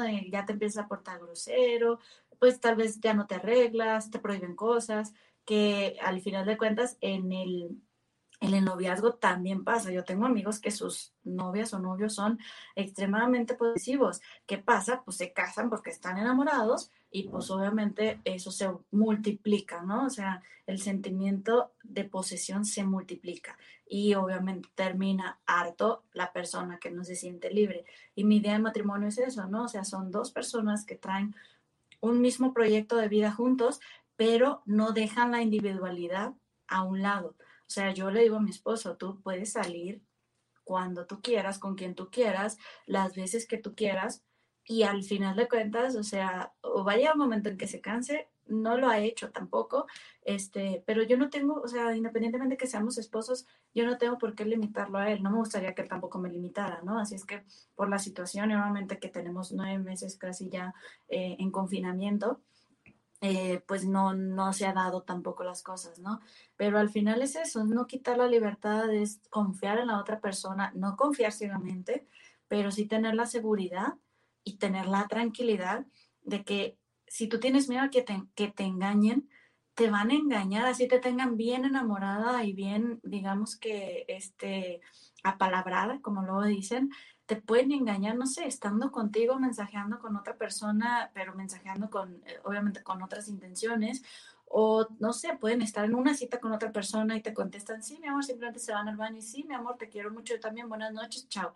Y, y en otra circunstancia, eh, del otro lado de, del escenario, también tú puedes a lo mejor no te contesta, tiene todo el día sin contestarte y tú ya te estás haciendo mil películas en la cabeza, ya estás todo histérico, qué estar haciendo, no sé qué, y la persona estaba dormida. O sea, pasó un día fatal y estuvo dormida y pues, no, o sea, no, no, si tienes miedo a que te engañen, pues qué feo vivir pues con ese miedo y esa inseguridad de que en cualquier momento lo va a poder hacer. Quien lo haga, lo va a hacer, que te des cuenta, no te des cuenta. Evidentemente somos personas muy inteligentes y el sentido como tal, el sexto sentido de la mujer es muy, muy fuerte y en mi caso, pues yo sí le digo, tú puedes hacer lo que quieras, o sea, yo no te voy a estar ni limitando, ni prohibiendo, ni investigando, ni nada. Soy muy lista. Si me llego a enterar, si, me llego, si te llego a cachar, por, si llegas a hacer algo y te llego a cachar, obviamente habrá consecuencias, ¿no? O sea, ahí sí tendremos que platicar y demás, pero pues yo no tengo por qué limitarlo, ni es mi posición, ni es mi posesión, ni, ni se casó para estar esclavo tampoco para mí, no por eso ya no puede tener amigas, o sea, no sé, o sea, no me, no me imagino la vida, o me la, me la puedo imaginar y por eso me preocupa de una persona con celos extremos, pues, y de verdad no, no, no se puede, no se puede tener tranquilidad. Y una de las cosas yo creo que puedes aprender con seguridad y estando solo también es eso, pues, o sea, a confiar tanto en ti, a tener tanta seguridad en ti, sin que pase a ser egocentrismo tal vez, porque, porque tampoco puedo decir, ay, es que él es todo gracias a mí o eh, si ni se muere. Obvio, no, o sea, pero somos dos personas completas que nos queremos, que nos respetamos internamente, que tenemos seguridad y como tal, pues supimos, digamos que eh, hacer este proyecto de vida, que te voy a mencionar algo. Eh, pues sí, me dio anillo hace dos años, en mi cumpleaños de 2018, te digo, me vine a vivir para acá y pues sí era un tema complicado, ¿no? ¿De dónde nos vamos a casar? Él de Brasil, yo de México, este, pues estamos en el medio, no hay manera. Yo pues dije, ah, pues sí, ahora sí, ahora sí me quiero casar, ya estoy aquí, ahora sí me quiero casar, ¿no? ¿Y qué pasó? Pues que él era como que, ah, pues con un acta de concubinato y no sé qué. O sea, no, si no hubiera sido igual por la vida, el destino, las circunstancias, la tragicomedia de mi vida, no me hubiera casado porque no me casé por accidente. Súper rápido, ya para terminar casi riéndonos, resulta que pues yo estuve yendo y viniendo a México entre trabajo y todo, porque pues yo trabajo para una empresa mexicana y pues yo me salía de aquí, estaba normal pues con mi pasaporte yo me salía de aquí pues cuando tenía que tener, eh, antes de cumplir los tres meses, ¿no? Tu permiso es por tres meses cada vez que llegas a Colombia y lo menciono porque es importante que algunos lo conozcan, que hay que conocer un poquito más los temas migratorios de cada país y que cada país es diferente. Pues yo siempre supe que tenía 180 días como tal, pero pues yo me salía cada tres meses, ¿no? Y decía, perfecto. Trato de regresar después de mi posada, cruda de mi posada, porque venía, agarré un vuelo que salió a la una de la mañana, creo. Este, llegué aquí a las seis de la mañana, llevo a migración y que me dijeron, señorita, ¿a qué viene? yo, no, pues, este, vengo, pues aquí está mi novio, no sé qué. Y pues se me quedan viendo, me dijo, ¿me acompaña, por favor?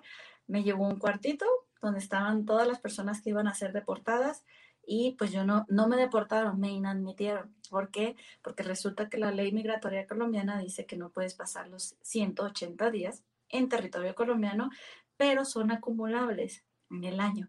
O sea que se me fueron acumulando lo, cada tres meses que pasaba aquí, dos meses y medio, y cuando llego a Colombia en diciembre del 2020, este, no, perdón, del 2019, pues ya llego y me dicen, no es que ya excedió sus, sus días, pues está a punto de excederlos, así es que no la vamos a dejar pasar. Me dejaron incomunicado, nada más me dieron el teléfono para avisarle a él, oye, estoy en migración, no me van a dejar entrar a Colombia, me van a regresar a México. Y como tal, este, pues ya no hubo nada. Él fue al aeropuerto, quiso verme, yo ni enterada, estaba incomunicada con pura gente que iban a, a deportar eh, o que simplemente, creo que yo era la única que, que estaba inadmitida, ¿no? Me regresaron, querían que comprar el vuelo y yo les dije, pues lo siento, o sea, yo no tengo dinero para comprar el vuelo, o sea, pero yo me puse como bien segura en mi papel, ¿no? Pues me regresaron gratis, en el último asiento, después de 10 eh, horas creo de estar ahí sentada, incomunicada, en el último asiento, cruda también, de regreso, y pues bueno, pues ya no podía entrar hasta que o arreglara mi, mi visa, pero pues no había manera porque pues él tampoco es colombiano, este, o la otra es que me esperara pues hasta el próximo año, pues ya faltaba un mes, ¿no? ¿Y qué pasó? Pues yo creo que a él le dio lástima o algo, no, no le dio lástima, pues, pero ya teníamos como que ese proyecto que él pues cómodamente lo estaba aplazando y al final pues sí, yo aproveché pues para empezar a ir al trabajo, pero pues fue, fue pesado, o sea, realmente fue una etapa para mí pesada porque decir, híjole, o sea, estoy en Ciudad de México gastando un chorro de dinero, pagando Airbnb, pagando pues este Uber todos los días para ir al trabajo, estaba un poquito lejos, pagar obviamente este comida, vivir, no sé, en una ciudad donde no es tuya un mes completo, aviéntatela a ver si no se te va a incrementar el gasto. Por otro lado, pues el querer estar acá, el querer pasar Navidad con mi prometido, pues también era como que una situación poco complicada, ¿no? Y al final, pues él me dijo, no, pues me voy a Culiacán mejor, nos vemos en México, nos vamos a Culiacán, de una vez nos casamos y pues ya no tienes ningún problema pues de entrar. Así es que por eso siempre digo de, de chiste que me casé por accidente, aunque ya tenía anillo, ¿no? Y pues que a favor mío estuvo Migración Colombia, tengo que agradecer públicamente, que accedió a que las cosas se dieran y, al final, pues mi esposo fue solito el que tomó la decisión de ir para allá y ya pues arreglar de una vez todos los papeles, este, y al final pues sí, nunca faltó la prima que, ay Dani, ya teníamos un, un compromiso a todos los primos, vamos haciendo algo porque lo mío era nada más literal ir al registro civil, firmar por el tema de papeles, pero pues sí, me dijeron, no, ya tenemos algo, o sea, algo súper sencillo, Así es que, pues, qué mejor que traigas a la jueza aquí. Y fue algo que organicé en un día y medio. un día y medio organicé mi boda. Fue únicamente familia. Obviamente, pues no había manera de invitar a todas las personas que quería, ¿no?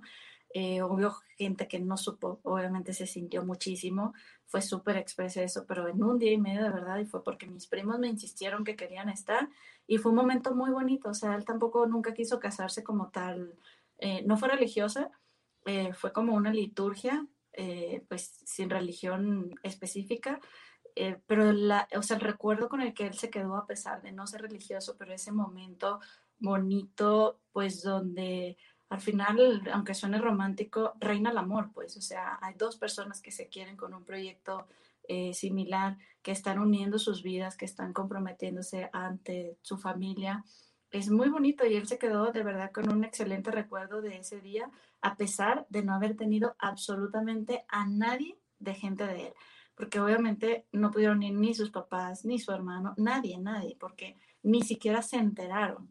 Así es que, aunque fuera solamente, únicamente, o sea, como cinco amigos míos, seis, y pura familia, literal, tíos, primos, chiquitos, eh, sobrinos chiquitos y con, o sea, mi gente más cercana, este, él se quedó con un excelente recuerdo, fue algo bonito, pues. Ahora, los que le invierten realmente a planear ya con, con anticipación y todo, no me imagino lo que deben de sentir, la verdad. Yo no cambiaría eso, pues, obviamente, este, pues sí me hubiera encantado, te repito, me hubiera encantado que me hubieran acompañado mucho más personas que quiero, que, que estimo eh, que me hubieran acompañado ese momento, pero aún así, a como se dieron las cosas, pues me quedo con lo mejor. Eh, le doy gracias públicamente a Migración Colombia por haber cumplido con, ese, capricho. Está buenísimo el tema, de, Aprovechamos, aprovechamos para agradecerle a, Migración por, por, tan lindo detalle que pues, gracias a eso se pudo concretar el sueño de Daniela de, casarse. No, no sueño. Por eso dije, el, el ¿cómo dije? El berrinche. El, capricho. El capricho, de, casarme. Y yo, me imagino, yo me imagino, eh, o sea, porque el, el, hecho de ir aplazándolo, ¿no? O sea, yo creo que eso a lo mejor te tenía a ti como con esto de que, ay, porque, o sea, ya, ya tengo el anillo, pero se va alargando y, ay, o sea, pues digo, al final de cuentas, digo, yo también con, con mi expareja, eh, yo lo notaba eso en ella eh, y no quiero, no quiero generalizar que todas las mujeres sean así, pero creo que cuando alguien te hace una promesa y le está dando largas, ¿no? Y que y nomás no se da, ah, ya le dio el anillo de promesa. Y, eh, parece como que como que pequeñas, aguántame, aguántame, aguántame. ya, me, imagino cómo estabas tú. En mi caso, ¿qué, qué, pasó, Mike? Que él es brasileño, en, Brasil no se da anillo de compromiso, se da un anillo como tal, pues como de promesa. Cuando son novios, el hombre pues le da un anillo de plata a la mujer y son enamorados, se dice. Cuando eh, pues, dura la relación, cuando te quieres, digamos, comprometer de algo más formal, más serio, aún siendo novios, se da argollas de, este, de, de oro, pero son argollas normal, como si fueran de matrimonio, pero digamos que pues más sencillas, ¿no?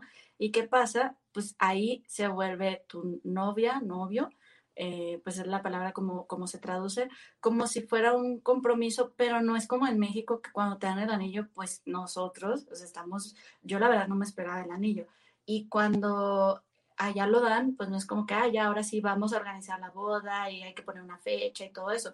Y en mi caso, pues cuando me lo dio, pues dije, no manches, o sea, ya ahora sí, me voy a tener que poner pilas para organizar pues la boda y todo eso. Obviamente fue muy bonito, también fue súper chistosa la, la, pedida de mano, pero él tuvo que investigar absolutamente todo para, para eso. Así es que pues él dijo, ah, pues ya tenemos el compromiso, tenemos el noviazgo, tenemos, pues tú tienes tu argolla de, de diamante, este, a diferencia de, de, Brasil, y pues él dijo, ah, pues no, no hay más, pues, o sea, nos queremos y ya, ahí vamos, ¿no? Y yo como tal, pues te digo, con la cultura de México, pues era como que, bueno, pues ¿cuándo vamos a organizar? Hasta que nos sentamos a platicar y me dijo, bueno, ¿cuál es el problema? Pues y le dije, a ver, es que yo no sé cómo sea en Brasil, pero en México cuando tú das un anillo, yo no entiendo por qué me diste un anillo entonces, ¿no? Cuando tú das un anillo, pues ya básicamente, o sea, planean, hacen un proyecto juntos para como tal casarse. Y de verdad, o sea, no, para mí en lo personal no es la misma pues vivir en pareja que tener un matrimonio. Y no significa que uno sea menos que el otro, pero al final, pues es tal vez esa seguridad que tú ya sientes, ¿no? De saber que en un pleito fuerte a lo mejor no van a agarrar las maletas y, se van a ir, ¿no? Ya como en un matrimonio ya es como decir, ya, piénsala dos, tres veces, ¿por, ¿por qué? Porque de verdad, o sea, ya como tal no son palabras, o sea, no es como, y, justo eso, ¿no? Después de todo lo que viví, de que te vienen y te endulzan el oído también, este, pues son palabras, ¿no? Así es que yo siempre le dije en una relación a distancia, te imaginarás, duramos dos años, yo siempre le dije, no voy a creer nunca en palabras, voy a creer en lo que tú hagas nada más. Así es que, eh, pues de ahí fue de que, pues lo mismo, ¿no? Me puedes prometer que no hay ningún, o que es el mismo compromiso, me puedes prometer que vamos a estar, pues todo el tiempo juntos, me puedes prometer mil cosas, pero al final, ¿qué acción estás haciendo? Pues nada, me diste el anillo, pero al final, o sea, ¿qué, qué, va a pasar aquí, no? Ya cuando él entendió mi postura, mi cultura, cuando eh, yo entendí la de él, pues ya me quedé relajada, ¿no? Y dije, ah, pues no pasa nada, pues así nos aventamos pues el tiempo que sea necesario. Ya después con tiempo armamos una boda, cuando las cosas se den, cuando estemos cualquiera de los dos en nuestros países, eh, invitamos a familiares en cualquier país que nos toque y listo. Pero pues no, o sea, me tenían una sorpresita, ya puedo decir que fui casi, casi deportada, ya en Estados Unidos, o sea, te das cuenta, ya ni en Estados Unidos, no, aquí en Colombia fue y pues por eso fue nuestra boda por accidente. Buenísimo, Dani. Pues en realidad creo que, o sea, como bien dijiste, creo que la, historia de Daniela Chu pues al igual que la vida de muchas personas, tiene muchas variantes, tiene muchas historias, tiene muchas... Y yo, yo de verdad te agradezco que, que hayas compartido algunas cuantas acá, o sea, que, que no, no digo que hayan sido pocas, pero eh, el hecho de que hayas tenido la confianza de compartirlo aquí, estoy seguro que, que también la, eh, la, gente de, de, tu ciudad, de tu país y, gente que, a veces nada más te sigue por redes, pues este pues igual que, estoy seguro que al igual que yo, ¿no? Como que querías, queríamos saber un poquito más de, de detrás de lo que había tuyo y, y pues nada, de, nuevo, de nueva cuenta te agradezco que, que, hayas estado por acá este, y pues te mando un fuerte abrazo. Al contrario, muchas gracias a ti, Mike. La verdad es que, pues, como te dije al principio, ¿no? No me considero para nada como que una figura de la cual haya que entrevistar este, pues te agradezco que has pensado, pues como dices tú, hay algo, a lo mejor viste como que habría algo que aprender y siento esto, ¿no? Que al final de cuentas podemos aportar todas las personas, de acuerdo a nuestra experiencia, podemos aportar algo positivo. Espero pues lo que les haya caído a, a alguna que otra, este, les haya quedado o simplemente, este, pues sí, les haya vibrado, llegado, pues ojalá los lo tomen en cuenta y pues haya quedado algo positivo en ellos. Muchas gracias. Se extendió muchísimo esto. Espero que sean varios los que hayan llegado a este momento y gracias también a los que nos escuchan, ¿no? Y los que nos aguantaron por todo este rato.